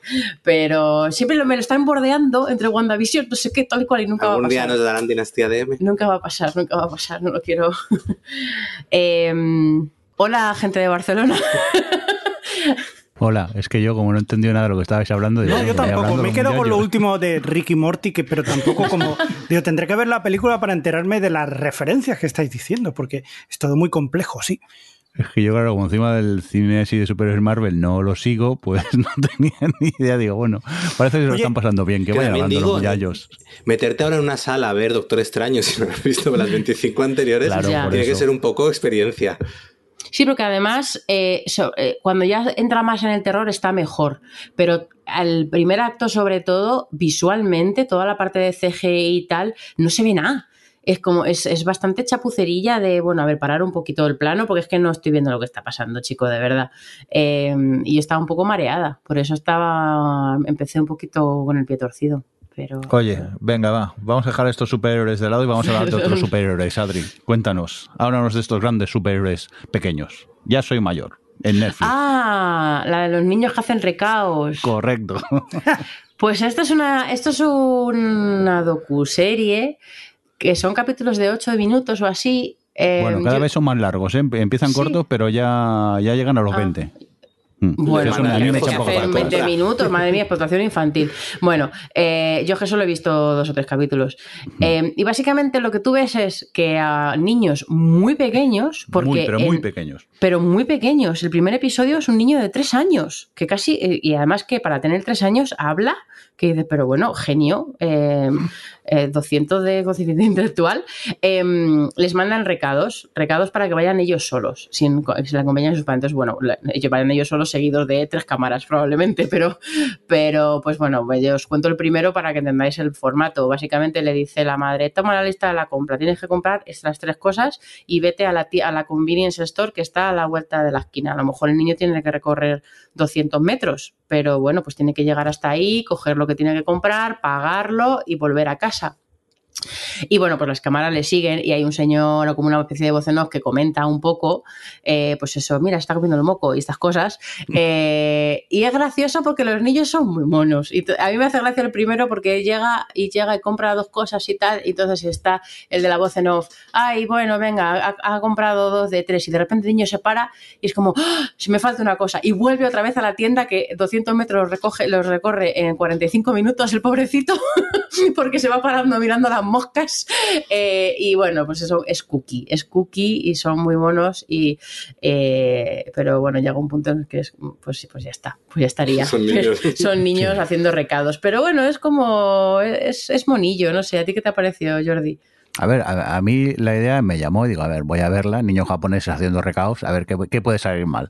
Y lo que pasa es eso, eh, primero es como 7 minutos y poco a poco se van alargando y ahora ya llegan algunos episodios a 20 minutos y eso ya me echa a mí un pelín más para, para atrás. Por un lado es cookie, pero por otro lado, mm, yo no tengo hijos, pero los que tengáis hijos, yo creo que vais a sufrir viendo esa serie. Por mucho que Japón sea un sitio tranquilo, pero es que mm, ahí, aquí dices que el primero son 200 metros, pero hay un uno que es, tienen que andar un huevo. Va un, van dos chavalicos y son súper pequeños. Digo, joder, eso tiene que ser un estrés para un padre ver así. Es más, hay un episodio que el, que el niño no quiere ir porque es que apenas sabe hablar, porque es que es súper pequeño. Y dice que no, y el padre ya haciéndose el duro, ve, ve, tienes que ir. Pero luego lo enfocan y está llorando el padre. claro, digo, y lo que me hace mucha gracia es el equipo de cámaras, eh, las cámaras las llevan disimuladas. Y entonces, eh, no sé si te has fijado en eso, Adri, que las cámaras, por ejemplo, llevan como un bolso gigante donde está la cámara y van vestidos como de normal para que el niño Hmm. no vea que lo están siguiendo. Y es muy gracioso cuando de repente un niño si va en línea recta, se para, cambia de opinión y sale corriendo en dirección contraria. Y ves a lo mejor siete u ocho personas del equipo corriendo detrás de un niño, grabándolo, porque eso se ve en, en los planos. Y por un lado es gracioso y te, te, hace sentir bien, pero si tienes niños, no sé si lo vas a pasar tan bien viendo esta serie. ¿eh? No, hay también el niño que sale corriendo y le persiguen otros señores. claro. No sé, a mí, pues bueno, es cookie, pero. Son japoneses haciendo japonesadas. Sí, Sí, es una curiosidad. infantil. Yo no. Como curiosidad, y pues. la eso, niña sí, esa sí. que está, que se está como hasta que se hace de noche intentando sacar la col Ah, sí, del pobrecita. suelo, pobrecita Sí. mía, por favor, yo sufrí muchísimo con ese capítulo ahí. De cuando vi ese ya lo dejé, dije, mira, dejad a los niños en paz, que jueguen en la calle. Pero bueno, como un producto distinto, se puede ver algún episodio por, por curiosidad para que, que podáis ver cómo es este All and Off o Soy Mayor que tenéis en, en Netflix. Ay, Javi, ¿te vienes a tomar algo? Porque ahora van a hablar Adri Bueno. y Alex de For All Mankind temporada 2. Adri For all eternity. Bueno, bueno, ¿Qué, ¿Quieres bueno. por- cerveza, Javi? Venga. Venga, vamos. Es Ahora que, venimos. que- que ya la voy a ver, que sí, que la voy a ver, Adri, ya está. He visto la segunda temporada de Pato la gente. Al final, Al final, porque al- salió el tráiler, de la que no lo he visto, claro, salió, salió el tráiler y la fecha de la tercera temporada, que la van a estrenar ya, se estrena ahora a principios de junio. Y dije, pues este, este es mi momento para ver la segunda temporada ya por fin. Y, y me la vi en una semana o así, porque es que, bueno, me la vi en una semana también porque como me iba de viaje y tal, y además quería poder ver el final con Alex, eh, pues al final, al final me la bebí demasiado rápido. Pero de verdad, solo, o sea, no quiero ser pesada porque he hablado mucho de esta serie, pero me gusta muchísimo, me parece increíble. La segunda temporada me parece espectacular como, bueno, los dos, los dos primeros capítulos eh, que tienen bastante tensión y bastante, bueno, no sé si yo lo llamaría acción, pero bueno, como que, que sí que tiene la parte más de mm, la conquista lunar y todos los conflictos en la luna y, la parte más de acción tiene bastante peso, eh, pero sobre todo tiene ahí un tramo en la primera mitad que se, de- que se dedican a afianzar a los personajes muy bien y eh, todos los conflictos que tienen en esa temporada, todas las relaciones entre ellos y demás, para que a partir de literal la mitad, eh, los tiene 10 capítulos la, la temporada, del 5 hacia el final, cada capítulo es eh, mejor que el anterior eh, y no porque no porque tenga pues eso no porque mm, sea tenga mucho peso toda la parte de la luna ni toda la parte más de entre comillas de acción de la serie sino porque realmente construyen tanto tan, tan bien las tensiones internas de los personajes y de la situación esta de que al final es una es una guerra fría eh, y con muchos intereses personales intereses políticos sobre todo eh, pues la construyen tan bien y estás tan conectado a los personajes que es que es una olla a presión que vas viendo cómo se sube el pitorrito poquito a poquito, poquito a poquito, hasta que llegas a los dos últimos. Que bueno, que esto lo puede decir Alex mejor, mejor pero a él este, este pitorrito le estaba poniendo tan nervioso que tuvo que dejar de verla. Claro, yo aproveché que, y le dije a oye, ahora que estás viendo la segunda temporada, yo me veo los dos últimos que de la tensión no podía verlos, yo solo y así acompañado, pues los, los vi con ella. Y vamos, es que el cliffhanger del, del 9, del penúltimo, era como, por favor. Es un momento que estábamos los dos debajo de la manta, en plan, Dios mío, no puedo mirar. Pero no, muy guay. Eh, porque además la primera temporada tiene su discurso, ¿no? Este discurso que al final te está en, en, en esta, en esta ucronía que se han inventado y en, este, en esta reinvención de la Guerra Fría entre Estados Unidos y Rusia. Eh, sobre todo lo que había en el fondo era pues un discurso sobre eh, la entrada de las mujeres en el mercado laboral y un poco cómo eso tiraba todas las cosas para adelante. Pero en esta segunda temporada, cómo va construyendo el discurso que tiene en esa temporada sobre en todas estas cosas tan grandes, la importancia que tiene al final la decisión individual y tomar decisiones y el plantear las cosas desde lo humano, porque toda la tensión final que hay en los últimos dos capítulos, toda se baja y, se, y toda acaba en ese embudo que es que personas individuales tomen decisiones individuales de, de cuestionar las, las, órdenes y de cuestionar eh, pues bueno las, las, intereses políticos y las cosas que hay alrededor y el poner el bien de la patria por, el, eh, por encima del bien humano o al revés, ¿no? Eh, y es que está súper bien construido con todos los conflictos personajes que tienen los personajes, o sea, eh, los conflictos personales que tienen los personajes durante la temporada y cómo llegan todos los personajes en el último episodio tienen este tipo, que tomar este tipo de decisión, que de forma muy así elocuente, el capítulo se llama El Gris, porque los grises de la vida. Eh, pero me ha parecido espectacular, me parece una serie brillante, mmm, que además me ha pillado, me pilló en esa semana en la que estaba viendo Heartstopper, en la que estaba viendo Nuestra bandera significa muerte, y, eh, y con esta yo tenía ahí todo bien de, de tensiones entre personajes. Eh, y, y, y, en fin, me parece, me parece una de las mejores series que he visto en los últimos años y ya está, y ya tiro el micro. Ay, Ronald de Moore, si es que...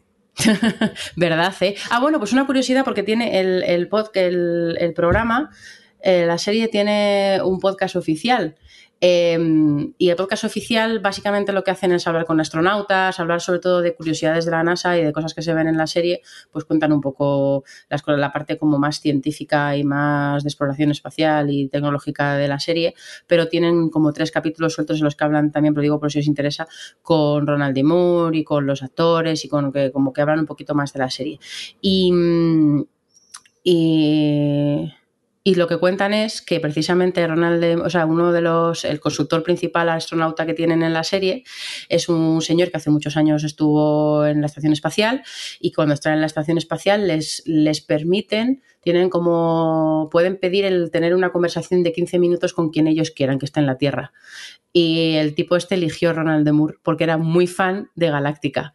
Y Galáctica todavía no había terminado. Y nada. Entonces tuvo esa conversación con él cuando él estaba en la, en la estación espacial, habló con Ronald de Moore eh, y ahí se conocieron. Y cuando él volvió ya a la Tierra otra vez, eh, Ronald de Moore le invitó a, al rodaje de la última temporada de Battlestar Galáctica. O sea, como que ahí se forjó un poco esta conexión. Y cuando decidieron hacer For All Mankind, pues fue en parte porque, bueno, pues habían hablado, o sea, supongo que, esa amistad entre el astronauta y Ronald de Moore, pues eh, tiene mucho, hemos, lo que dices que tiene mucho eh, de culpa de que estén haciendo estas series. Me pareció como súper curioso estas cosas de la vida.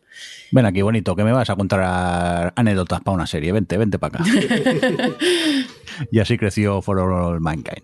Vamos, ¿qué te ha gustado For All Mankind? Un Como poco. a todos directamente. Oye, vamos ya a por las cosas que hemos visto así más individualmente nosotros. Y Javi, tú que has visto cositas, al final has acabado ya Ozark, ¿no? Sí. ¿Y qué tal? pues nada, que se, que se nos ha acabado la serie. Una serie, pues, eh, pues bueno, que, que hemos estado siguiendo con mucho, yo por lo menos he estado siguiendo con mucho interés y me ha parecido una serie maravillosa, un viaje que ha sido fantástico. Y lo que pasa es que al final me ha dejado un poco disconforme, por así decirlo, ¿no? Quizás eh, me ha dado la sensación de que esta temporada quizás ha alargado demasiado, que podía haberse cerrado bastante antes y han ido alargando cierto tipo de, de tramas que en algunos casos se han cerrado demasiado rápido y en otras se han demorado demasiado y se han recargolado demasiado y, y, al final quizás han sobrado un poquito de algunas cosas y han faltado de otras. Y, y bueno, hay cosas que, que, que, son un poco ya increíbles, ¿no? Aquello, de, sabes, que, que, va tan mal. Eh, o sea, ya hemos dicho muchas veces que esta serie es de culo cuesta abajo y por los cardos y que uh -huh. no tiene aquello de sabes que va a acabar mal. Pero hay veces que dices, es que más para abajo ya no puedes ir, amigo. Ya esto es demasiado, ya, demasiado. Pero bueno, aún así, vas, el viaje merece mucho la pena, igual que pasa cuando vas en el Dragon Town o en una montaña rusa y cuando tienes ese, esa bajada, esa bajada es maravillosa. Que no soy yo tampoco quien para cuestionar el proceso creativo de la gente que lleva la serie, ¿no? Pero es que después de lo que hemos vivido, pues la verdad te esperas otra cosa. Que no es mal final por eso, ¿eh? Que yo me esperaba otra cosa, pero porque quizás supongo que cada uno tiene sus, eh, sus formas o, o cree, cree cómo va a acabar la serie, ¿no? Eso no quiere decir que vaya a acabar de la forma que tú quieras. Eso sí, yo para mí me ha dejado dos grandísimos personajes, en este caso femeninos, pues gracias también a la interpretación de Laura Linney y de una Julia Garner que es maravillosa. O sea que para quien no haya visto la serie aún y, se decía poner eh, a verla, pues yo debo deciros que vais a disfrutar del viaje muchísimo como, como una montaña rusa. Bueno, como una montaña rusa no, porque esto es de cuesta abajo y ya está. O sea, no, va, va siempre abajo. O sea, que guay, guay. O sea, yo la recomiendo Pero bueno, quizá me hubiera esperado otra cosita. ¿eh? Yo estaba hablando con mis amigos frikis del pueblo y les ha pasado un poquito lo mismo. Un poco decepcionadillos en algunos casos, pero no voy a entrar en especificaciones. Eso ya, si eso, la veis vosotros. ¿Alguno la habéis acabado de vosotros? No, yo es que eh, Ozark es esa serie que siempre me da pereza continuar con ella. Hmm. hasta que me pongo y luego la devoro eh, Sí. en, en dos sentadas, como quien, quien dice. Y como esta última temporada, como que le hicieron en dos partes, dije, me voy a esperar y cuando esté entera me pondré con ella. E imagino que en breve, a la que saque un, un momentillo, me pondré. Más que nada porque son ya tantas temporadas que también me apetece ver un poco hacia, hacia dónde acaba la, la serie. Y sí que la veré porque es una serie que siempre he disfrutado. Me, no es una serie para echar cohetes, pero por otro lado es una serie que, que siempre me atrapa y, la acabo disfrutando. Entonces, pues eh, a la que pueda me pongo con ella. Oye, Mirindo, ¿tú eres también de los que se para cuando empiezan la O y salen los cuatro dibujitos, esos criptogramas? Te paras ahí, yo le, Pues- le das al pues no, pause y pues- te pones a mirar a ver de qué puede ser. Yo sí, ¿eh? Pues Yo no. era, me, me hacía mis pajas mentales y digo, esto va a ser por esto, por esto, por esto. Y luego no, ¿eh? Luego va por otros derroteros. Yo Pero es a mí por me eso, que fascina. nunca acierto y al final no siempre pasaba. Sí, sí. Venga, pues vamos a por más cositas. Eh, Alex, ¿tú qué quieres destacar que hayas visto estos días? Pues la serie de Halo, que está basada en el videojuego del mismo nombre. Hello. Ah, no Y- es la canción. Vale, vale. Perdón. Y, y bueno, pues sentimientos encontrados, porque tiene cosas que me gustan y cosas que no me gustan nada. Es, bueno, podemos contar que es una serie de ciencia ficción, que, que no conozca el juego, pues eh, básicamente cuenta pues en, en un universo de ciencia ficción en el que hay una raza alienígena que está que ataca a los humanos y se ha creado una especie de soldados, mega soldados a través de ingeniería genética y demás que son los Spartans y está el jefe maestro que es el, personaje que en el videojuego tú manejas y que en este caso es el protagonista. Y bueno, la serie lo que hace, a diferencia quizás del juego, es quizás profundizar más en el personaje protagonista, en este super soldado que empieza a adquirir un poco eh, conciencia de sí mismo, de lo que hace, empieza a cuestionarse por qué, porque claro, él es un super soldado que hace lo que le mandan y ya está, y de repente empieza a cuestionarse todo a raíz de un artefacto alienígena que encuentran, de una civilización perdida. Y entonces la serie te va contando un poco el descubrimiento o el viaje personal de- del protagonista junto a el descubrimiento un poco de este artefacto, que si tú has jugado a los juegos sabes lo que es. ahí. Y luego a la vez tiene otros personajes. Y ahí está un poco el problema, porque casi todo el resto de personajes que tiene pues no funcionan. Hay una chica a la que rescata en el primer capítulo, que es el típico personaje súper, súper irritante, que te lo meten, y además, de hecho, ahí creo que el capítulo 7, le dedican un capítulo entero a ese personaje que dices, pero si es el típico que borraría, que parece que está metido para rellenar. En fin, que tiene cosas mal. Y luego, bueno, tiene otro personaje que está muy chulo, que es el de la, podemos decir, la, la doctora, que un poco crea todo el programa de los super soldados, que también mola mucho porque es un personaje bastante bastante oscuro y, curioso. Entonces, eh, aún no ha terminado, está a punto de terminar la temporada y bueno, tiene sus momentos mejores a nivel de efectos especiales. eh, quizás el primer capítulo no lucía tanto, pero a partir del segundo se nota que se han dejado los dineros y, es bastante espectacular la serie. Eh, Pablo Schreiber como el jefe maestro está muy bien. Ya digo, cuando tiene aciertos es una serie de ciencia ficción muy resultona y cuando no, pues es un poco serie sci-fi mala de estas que tenían. Entonces, bueno, pues bien, de hecho, reconozco que la veo. Cuando llega el jueves, pues la veo con ganas, pero, pero podía ser mejor. Muy bien. Tomamos nota de este Halo. Y Adri, cuéntanos tú. Bueno, pues yo eh, súper rápido recomendar la segunda temporada de How to with John Wilson, que está en HBO, que, bueno, pues sí que ya hemos hablado varias veces aquí de, de, este documental tan particular que juega tanto con la edición y, y que eh, tiene tanto cinismo y, y, en fin, es, un, es una obra maestra del montaje, básicamente, de la narración mediante el montaje, pero eso, no hemos hablado mucho de ella, así que no quiero insistir, pero eso, vi la segunda temporada, está a la altura de la primera y además en este caso le ha metido un puntito personal que tiene como una especie de mini, de mini viaje, sobre todo en los dos últimos capítulos, que lo llevan pues bueno, a, a temáticas que, que, le tocan a él personalmente y pues eso le da como, como un plus y, y me ha gustado. Eh, y luego la otra que yo quería destacar es, es Ro Roar, Roar, Está basada en la canción, ¿no? Esta sí. Eh, sí, sí, sí, está, estamos muy de Halo, canciones. hará- Sí, Eh, que es una serie de Apple, que es una antología creada por las creadoras de Glow, que, mm, que es bueno, pues una antología de episodios, cada uno o sea, son episodios independientes, y están adaptados de, eh, al parecer, unas historias cortas de, de una, de una de una autora, que son todo... em, o sea, por ejemplo, por decir, pues una habla de la maternidad, eh, otra habla de, los cuidados y del Alzheimer, otra habla de la invisibilización de colectivos de minorías, pero lo hacen desde un tono y un acercamiento que es como un poco Black Mirroriano.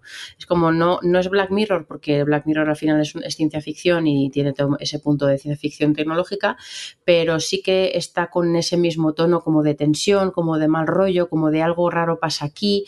Quizás salvo el de la maternidad, que es el de Nicole Kidman, eh, que no tiene como esa vueltecilla a pesar de lo que, lo que hace, porque son planteamientos como muy literales. Nicole Kidman, por ejemplo, se ven desde el primer momento, porque además esto pasa, me, me recordaba un poco a Tales from the Loop en el sentido de que no es que te cuenten un arco, no es que te cuenten una transformación, no es que te cuenten una historia, sino que te cuentan un sentimiento. Y si el sentimiento que te quieren contar es, eh, pues bueno, el, separarse de una madre, pues por digo el Nicole Kidman, el separarse de una madre eh, con la que tienes una relación difícil, pero que necesita ahora de tus cuidados porque tiene Alzheimer, lo que ves al principio del personaje de Nicole Kidman es que empieza a comerse las, las fotografías, o sea, se empieza a comer las fotos de familia y empieza a revivir las, los sentimientos cuando, cuando era pequeña de su relación con su madre, ¿no? Un poquito con la cosa esta de recuerdos, de olvidarte de los recuerdos y al mismo tiempo, pues esto, ¿no? Eh, hay otro episodio que va sobre mujeres florero y literalmente empieza con una mujer que se casa con un señor que le hace una estante en, la, en, el salón y la pone en el salón. Eh, y es un poco como explora estos conceptos y estas ideas y estos sentimientos, pues bueno, desde una cosa bastante... eh, pues, pues, no sé, pues no sé cómo decirlo ahora, eh, muy abstracto, la verdad, y muy conceptual, eh, pero la verdad es que todos me han parecido interesantes en algún sentido. No la he visto entera todavía, me faltan yo creo que dos. Eh, eh, curiosa y como pasa con todas las antologías, pues hay alguno que te va a gustar más que, que otros, pero creo que bueno, que es, es una serie muy peculiar eh, y tiene, tiene algunos capítulos que me han gustado bastante. Muy bien, pues tomamos nota de este ROAR, que ¿dónde has dicho que la podíamos ver, Adri? En Apple Plus. En Apple, ok. Eh, dejadme que os hable yo de el pentavirato que tenéis en Netflix, que es la, la Deja vuelta de decir palabras estrújulas. Ya se está inventando una serie. es que de verdad. No, no, espera, que la siguiente vas a alucinar entonces. Eh, la verdad que parece que me la he inventado porque resulta que es la vuelta de Mike Myers y, y Netflix no ha hecho nada de publicidad. O yo mm, la, me enteré de rebote por un comentario en, en Twitter. Y es eso, es la vuelta de Mike Myers, que es el, para entendernos, es el, el que hacía las pelis de Austin Powers. Y aquí, pues, eh, es una miniserie de seis episodios, episodios corticos de veintipoco minutos. Y, y tenemos, pues, Mike Myers, eh, Mike Myers por un tubo, porque realmente es el típico humor que podías encontrar también en las pelis de, de Austin Powers. Era haciendo, pues, muchos personajes, muchos chistes de, de cacas y de culos y pedos y pis, juegos de palabras así eh, bastante tontos, que pobre el que haya tenido que traducirlos al, al- al español. Y bueno, si te gusta esto, la verdad es que la, la serie funciona. Yo me lo he pasado bien viéndola, pero tenéis que saber qué es lo que vais a ir a ver, que es Mike Myers haciendo eh, un poco el, el tonto. Pero ya os digo, como también son seis episodios y son corticos, la serie pasa volando y yo la recomiendo, ¿eh? Y alucino porque es que no he visto publicidad en, en ningún lado. No sois vosotros a- os habéis enterado que la habían llegado a estrenar. Mira, ahí estamos, esto es un poco el tema Netflix ahora, de, de que pierden suscriptores y todo esto. En parte es eso. Bueno, bueno, bueno, bueno, qué movida esto. Qué movida. Qué movida. Yo es que no quiero entrar en este tema, pero es bastante fuertecito porque yo pensé que iba a ser cosa de una semana, pero al final lo que a ellos les importa, que es el valor de sus acciones, sigue bajando en picadérrimo. O sea, porque dices, esto se va a recuperar, tal, no sé qué. Claro, supongo que hasta que estrenen el juego de Calamar 2 o algo así. que Hombre, volverá. la tienen Stranger Things, pero, Pero, yo creo que Things- la dinámica en la que están metidos de Es- hacer tanto y ni siquiera sí. promocionarlo, que yo entiendo que el Pero eso lo han algoritmo hecho te siempre, ayuda. eso lo han hecho siempre, lo de no promocionar, o sea, piensa que en realidad no han cambiado, yo creo que lo que Pero es la percepción lo que de la ha gente. cambiado es la percepción de la gente y que realmente antes eh, hacían lo mismo, hacían muchísimo y, solo, y promocionaban muy pocas cosas y lo que hacían era, era siempre han sido muy buenos en reaccionar a las cosas que, que parecía que podían triunfar, pero es que últimamente el contenido que hacen, pues es que cada No vez les está triunfando nada. no les está triunfando nada, hacen con- contenido un poquito regulinchi, se han ido a un, han ido a priorizar un target muy concreto y se han olvidado de otros. Supongo que a lo mejor por diferente, o sea, porque tienes que elegir, ¿no? En este, en este panorama, pero no sé, no sé, es una cosa un poco. Yo tengo curiosidad de ver por dónde va a ir este tema, porque Sí, pero además luego están con todo el tema de ahora quitar las cuentas compartidas y Sí. meter anuncios. meter anuncios que te las cuentas compartidas y subir el, y subir y el subir precio. el precio. Es decir, pues antes podías hacerlo pero no tenías competencia. Pero ahora con toda la competencia que tienes, la gente ya, yo creo que ya ha empezado a aprender a saber usar este tipo de cosas para decir, me doy de baja en Netflix y me quedo con HBO o con Disney. No, y sobre todo yo creo que la gente ahora es más nómada de, Mm. los, de sus servicios de streaming. Antes la gente tenía Netflix por defecto y ahora ya a lo mejor un mes Netflix, otro mes te haces tu HBO para vértelas, te haces un mes de Apple para verte las tres que tienes pendientes. un Y que yo creo que mucha gente mantenemos Netflix porque dices, bueno, bueno, yo al final lo pagamos nosotros todo, pero mucha gente al final dice, bueno, tengo Netflix, pues lo comparto con Sí. cinco personas más y entonces, bueno, me cuesta cuatro euros, pues no me, no me, no me importa, pero en el momento que tengas que pagar 16 euros y veas que mm, te metas en Netflix y no te llame nada de lo que hay, pues ese es el problema que van a tener. Mm. Pero, pero ¿creéis que eso no llevará también a Netflix a ir barriendo todas aquellas series que no le atraigan? a Claro, es que es la otra cosa que pasa, que luego... Están cancelando cancelan de forma a- flipante. Entonces también tú ves- empiezas una serie de Netflix como diciendo, bueno, a ver, a ver dónde queda esto. Mm. Mm. Porque antes yo recuerdo que Netflix, es que también eso como cambia la percepción de cuando Netflix era un poco salvadora de series o que si veías algo en Netflix te asegurabas que al menos iba a tener un cierre o tal y como poco a poco ya y ahora mismo es eso, te cancelan. Pero luego también es curioso porque claro, de repente las cancelaciones de Netflix, la mitad de las series ni sabías que existían. Mm.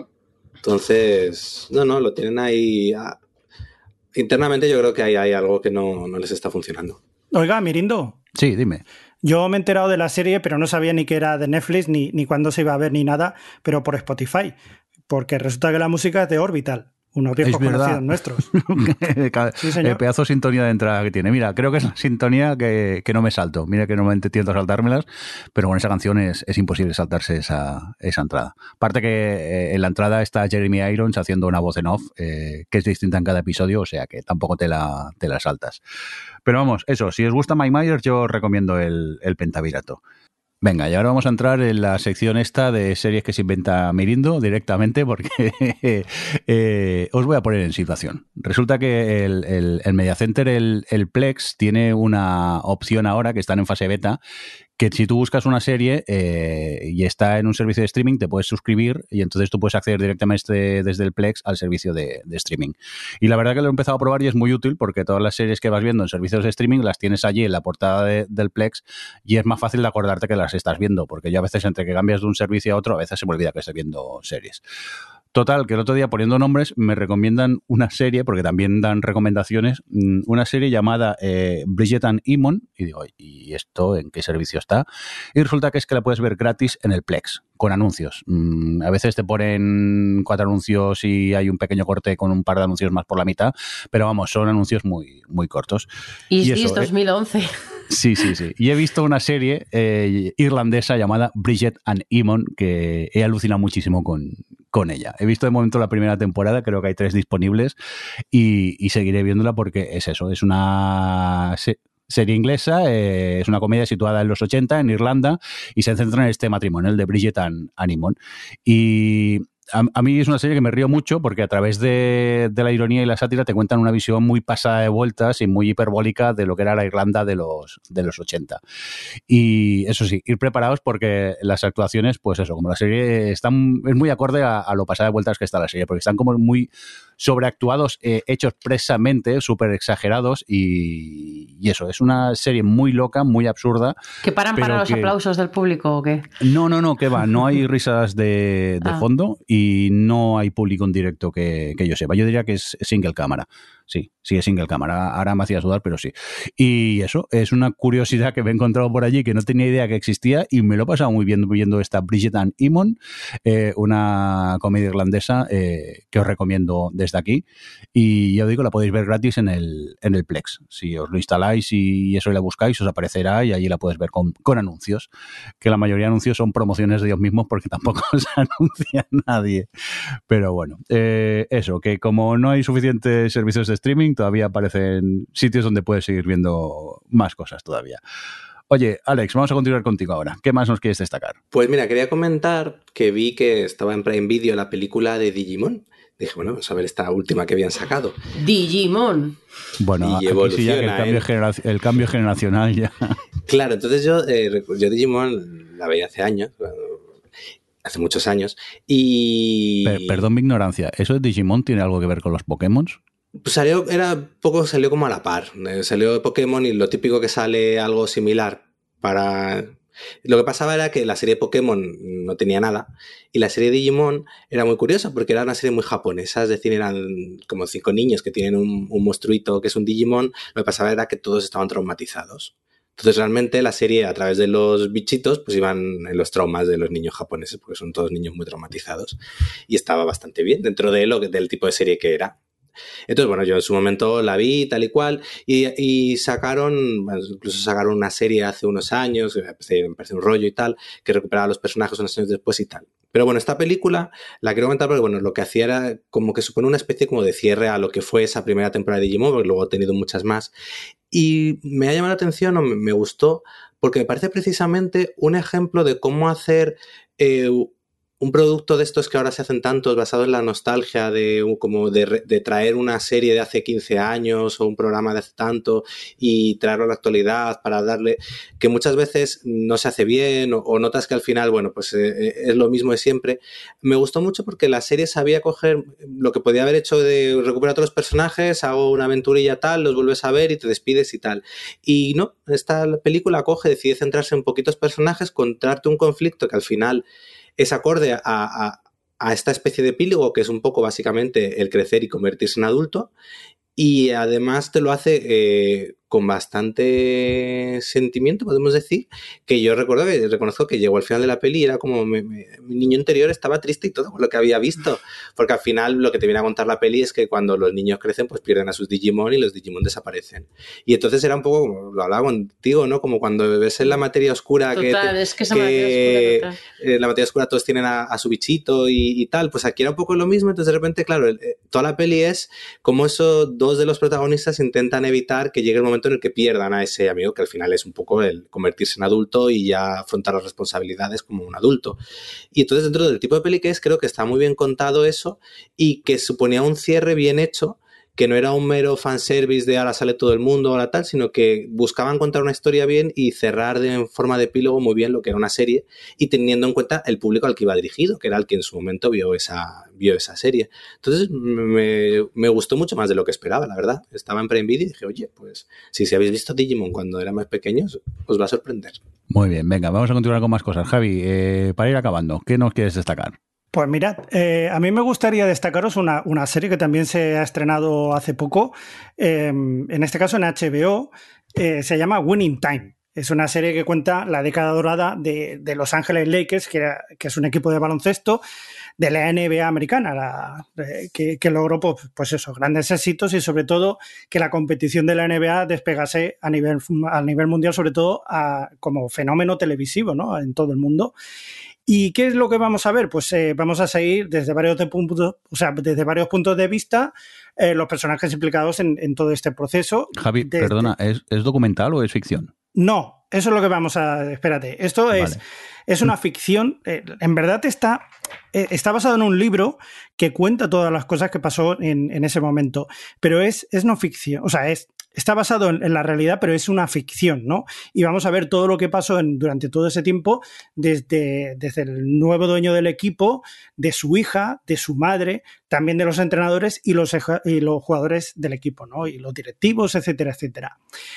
Es una ficción, ¿vale? Y entonces dentro de todo eso, pues os vais a poder encontrar muchísimas cosas, ¿no? La- la serie para mí tiene una factura ah, visual impresionante. A mí me ha, me ha parecido un pasote. Eh, rompe mucho la, la, continuamente así la cuarta pared y juegan, pues eso, un poco con el conocimiento que nosotros tenemos de los personajes de, de, de tanto de esa década como de los presentes como los, los que serían en el futuro, ¿no? Y, y bueno, pues eh, básicamente pues juegan con todo este conocimiento que se tiene. Eh, es una comedia, aunque no lo parezca, es una comedia, es un drama también.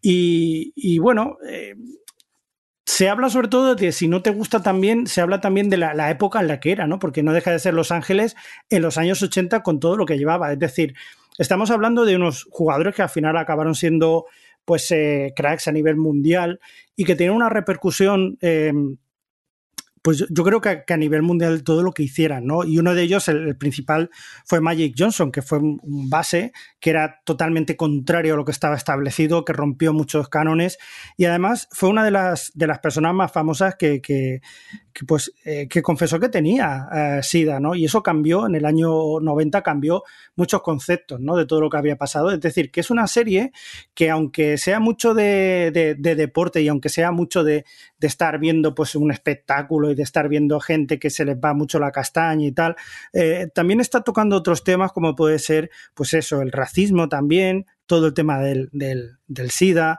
también el, sexismo, el machismo, todo lo que hay, pero de una forma evidentemente que no profundiza sobre ello, ¿no?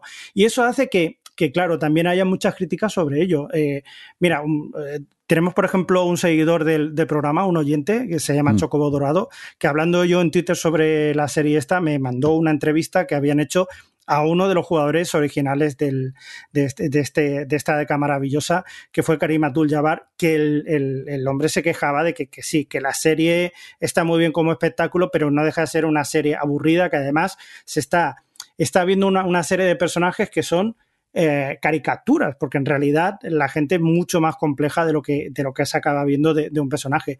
Pero claro, también hay que entender lo que esto es una ficción, que es lo que estabas tú preguntando, ¿no, Mirindo? Que, que no puedes eh, intentar exprimir a un personaje y se intenta hacer lo que se puede dentro de, de, esto, de esta comedia, de este drama coral que no deja de ser Los Ángeles Lakers y todo el entorno que tenían eh, pues, pues de todos ellos. ¿no? Entonces, acaba siendo un batiburrillo de muchas cosas que quieren contar y, y al final pues eh, te acabas, acabas viendo un espectáculo. Es un espectáculo, es una serie que, que ya te digo que se, que se puede ver que se disfruta muchísimo. Yo lo he pasado muy bien porque además yo viví esa época en mi juventud, entonces hay muchas cosas que se me escapan, pero no es, por ejemplo, como The Last Dance, que, que fue el, documental que se hizo sobre Michael Jordan y los Bulls, que, que fueron en los 90, ¿no? Entonces, eh, es otra forma de aproximarse al baloncesto y es una forma muy espectacular y, y, bueno, si no te gusta el baloncesto también es una forma muy entretenida de verlo porque son 10 episodios también y, y, se pasa muy bien, ¿eh? O sea, hay, hay, un poquito de todo. Yo lo recomiendo, eh, para mí ha sido una de las sorpresas de, de, esta temporada y me lo he pasado muy bien. Así Javi, que bueno. Dígame. Eh, eh, bueno, yo tengo gente alrededor que le está flipando la serie, la verdad, sobre todo dos compañeros que, que, les gusta mucho el básquet y están a topísimo con la serie. Pero leí el artículo que dices de Karim Abdul Jabal, me encantó cómo sí. escribía. Sí, sí, a que sí. Y me metí en su blog y tal, y empecé a leer cosas. Y el, el, digo, bueno, no sé si lo sabes, el tío tiene un news, una newsletter que tú te uh -huh. puedes suscribir y te y es que escribe sobre mogollón, pero es que además es, le, le, le, gusta mucho ver series y pelis y leer y tal, y, y escribe un montón sobre todo lo que ve. Eh, y es que escribe fenomenal. Y sí. es que incluso yo leyendo eso se lo pasé a mis compañeros, como y lo decía, es como incluso aunque no estoy de acuerdo con algunas cosas que dice, porque como has dicho tú, claramente no le acababa de convencer demasiado la serie, por decirlo de alguna forma, escribe también y lo argumenta también que da gusto. Y no sé, yo lo recomiendo porque da gusto leerle sí, escribir sí. sobre ficción. Tiene unos puntos de vista súper interesantes y escribe muy bien. Y además, eh, eh, o sea, el, el, post que en el que hablabas precisamente sobre, o sea, sobre Winning Time, sobre esta, la dinastía de los Lakers, eh, empezaba diciendo que, que, a él le gustaban mucho las series. O sea, ya de hecho ya nos ha ganado el corazón solamente con decir eso. Y diciendo además que, que una de sus comedias favoritas es The Great, con lo que ya soy, si ya antes era súper fan, que yo cuando veía a los Lakers, para mí el mejor jugador, el que más me gustaba, era Karim Abdul-Jabbar, ahora ya ni te cuento. Es que lo, lo empiezas a leer y la verdad que el tío la propia serie de Winning Time es uno de los personajes que es más osco, es más duro, ¿no? Es, es que también tiene razón, o sea, lo ponen como una caricatura y no se ve mucho más. Más adelante se va viendo, ¿no? Un poquito de apertura y, y supongo que si hay otras temporadas, pues se irá viendo un poquito más. Pero evidentemente no es el Karim Abdul-Jabbar de verdad. No, es, es, un personaje, es una ficción, pero aún así dentro de la ficción siempre se le retrata como un tío que lee mucho, que está muy preocupado por lo que es el racismo y por lo que significa su personaje dentro de la sociedad. Es decir, que, que es un tío que luego cuando lo empiezas a ver, como tú dices, Adri, es muy, muy interesante. Sí, sí, total. Venga, oye, pues tomamos eh, nota de, de, la serie. Recuérdanos el, el, título, Javi. Winning Time. Y la podemos oh. ver en HBO, ¿no? Sí. Muy bien. ¿Quieres destacar alguna cosita más? Um, me espero si un caso para la siguiente, porque ya se nos está haciendo muy largo, que hay otra serie que estoy viendo que me lo estoy pasando muy bien. Así, pero bueno, me faltan dos episodios para acabar la temporada, así que ya lo hablo. Aquí deja el cliffhanger. Ahí está. Adri, ¿tú quieres destacar alguna cosita más? No, yo solo quiero deciros que el 20 de mayo, la semana que viene, bueno, no sé cuándo se, se estrenará, o sea, pues subiremos esto, se estrena la segunda temporada de LOL si te ríes pierdes. España en, en, Prime y que es muy divertida porque está Cristina Iglesias, perdón, Carolina Iglesias y Silvia Abril de, presentadoras. Y entre los concursantes que hay muchos Enar Álvarez, eh, Luis Pedradita, eh, Yolanda Ramos, bueno, hay como muchos, está Carlos Areces. Y Carlos Areces Da igual lo que haga. Da igual lo que haga, que de verdad, es, y además es, es, que está graciosísimo, es que es que el programa es suyo, es increíble. Eh, pues si os interesa, ya estoy, yo hago mi mini spot. Muy bien. Pero eh, es que es un programa divertido. Es un, bueno, no te rías que es peor, pero en 2022. A mí me hace gracia. Yo es que me he visto incluso la de, de otros países bastantes eh, temporadas. Ah, o sea que... eh, ¿Qué te parece la de Alemania? Pues al final me gustó. Es que son muy alemanes, choca. es que me hace mucha. Porque es un programa muy guay, un formato muy guay para ver Claro, cómo de- son los diferentes humores. Porque el original de LOL es eh, documental, el japonés. Sí. El japonés se llama documental y a partir de ahí cogieron. y Cuatro hicieron- temporadas me he tragado. Eso, hicieron los Entonces, claro, imagínate, el mexicano, el japonés, el alemán, el italiano, el nuestro, el español, vamos, eh, no tienen nada que ver. Entonces, como es un formato interesante para ver cómo son los diferentes eh, humores de, de la gente por ahí, del mundo. Pues sí, yo ya te digo, yo lo veo por curiosidad y, y me engancho, me acabo enganchando y las, y las voy viendo. Oye, pues si os parece nos vamos a ir ya, ¿cómo lo veis? ¿Sí? Guachi. Ha estado bien, ¿no? Sí. Eh, guachi, guachi. A, a ver si la- el próximo episodio no tardamos tanto, a ver si eh, es fácil coordinar agendas, que últimamente cada vez se complica más, pero bueno, que ya sabéis que a la que Y ver podemos y series, nos ¿eh? reunimos. Claro, ver series. Sí, el problema es ver series. Tampoco llevamos tiempo sin tal y tampoco te creas que teníamos tantas. Pero porque me habéis abandonado, malditos, que os vais todos a gamers ocupados. Es que nos gustan un poco, ¿no? Me habéis dejado aquí solo. Pues el Gamers Ocupado lo tenemos abandonado también. No, pero que- ¿qué es esto? Que llevo dos, dos meses esperando para poder hablar del Horizon. Si lo Pues damos. si no lo habías acabado. Hala, que nos vamos. Venga, adiós. Venga, eh, Alex, adiós. Adiós. adiós. Eh, Javi, adiós. Adiós, y, adiós. Y, y Mirindo, adiós. Venga, adiós. Hala. Bajarlo muy bien. Hala, adiós. ¿eh? Adiós. ¿Hemos dicho ya suficientemente adiós o decimos otra vez adiós? Adiós. Bye. O Televisión Podcast, el podcast de la cultura audiovisual.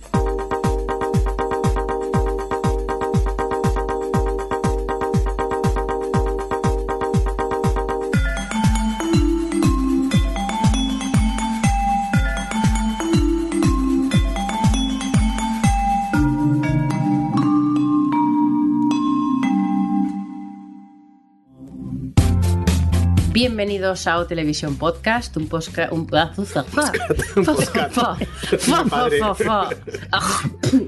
Empiezo. Un podcast de esos que dicen que se escuchan Un y se bajan. Un podcast. ¿Me bajas el podcast? Voy, ¿eh? Venga. Bienvenidos a O Televisión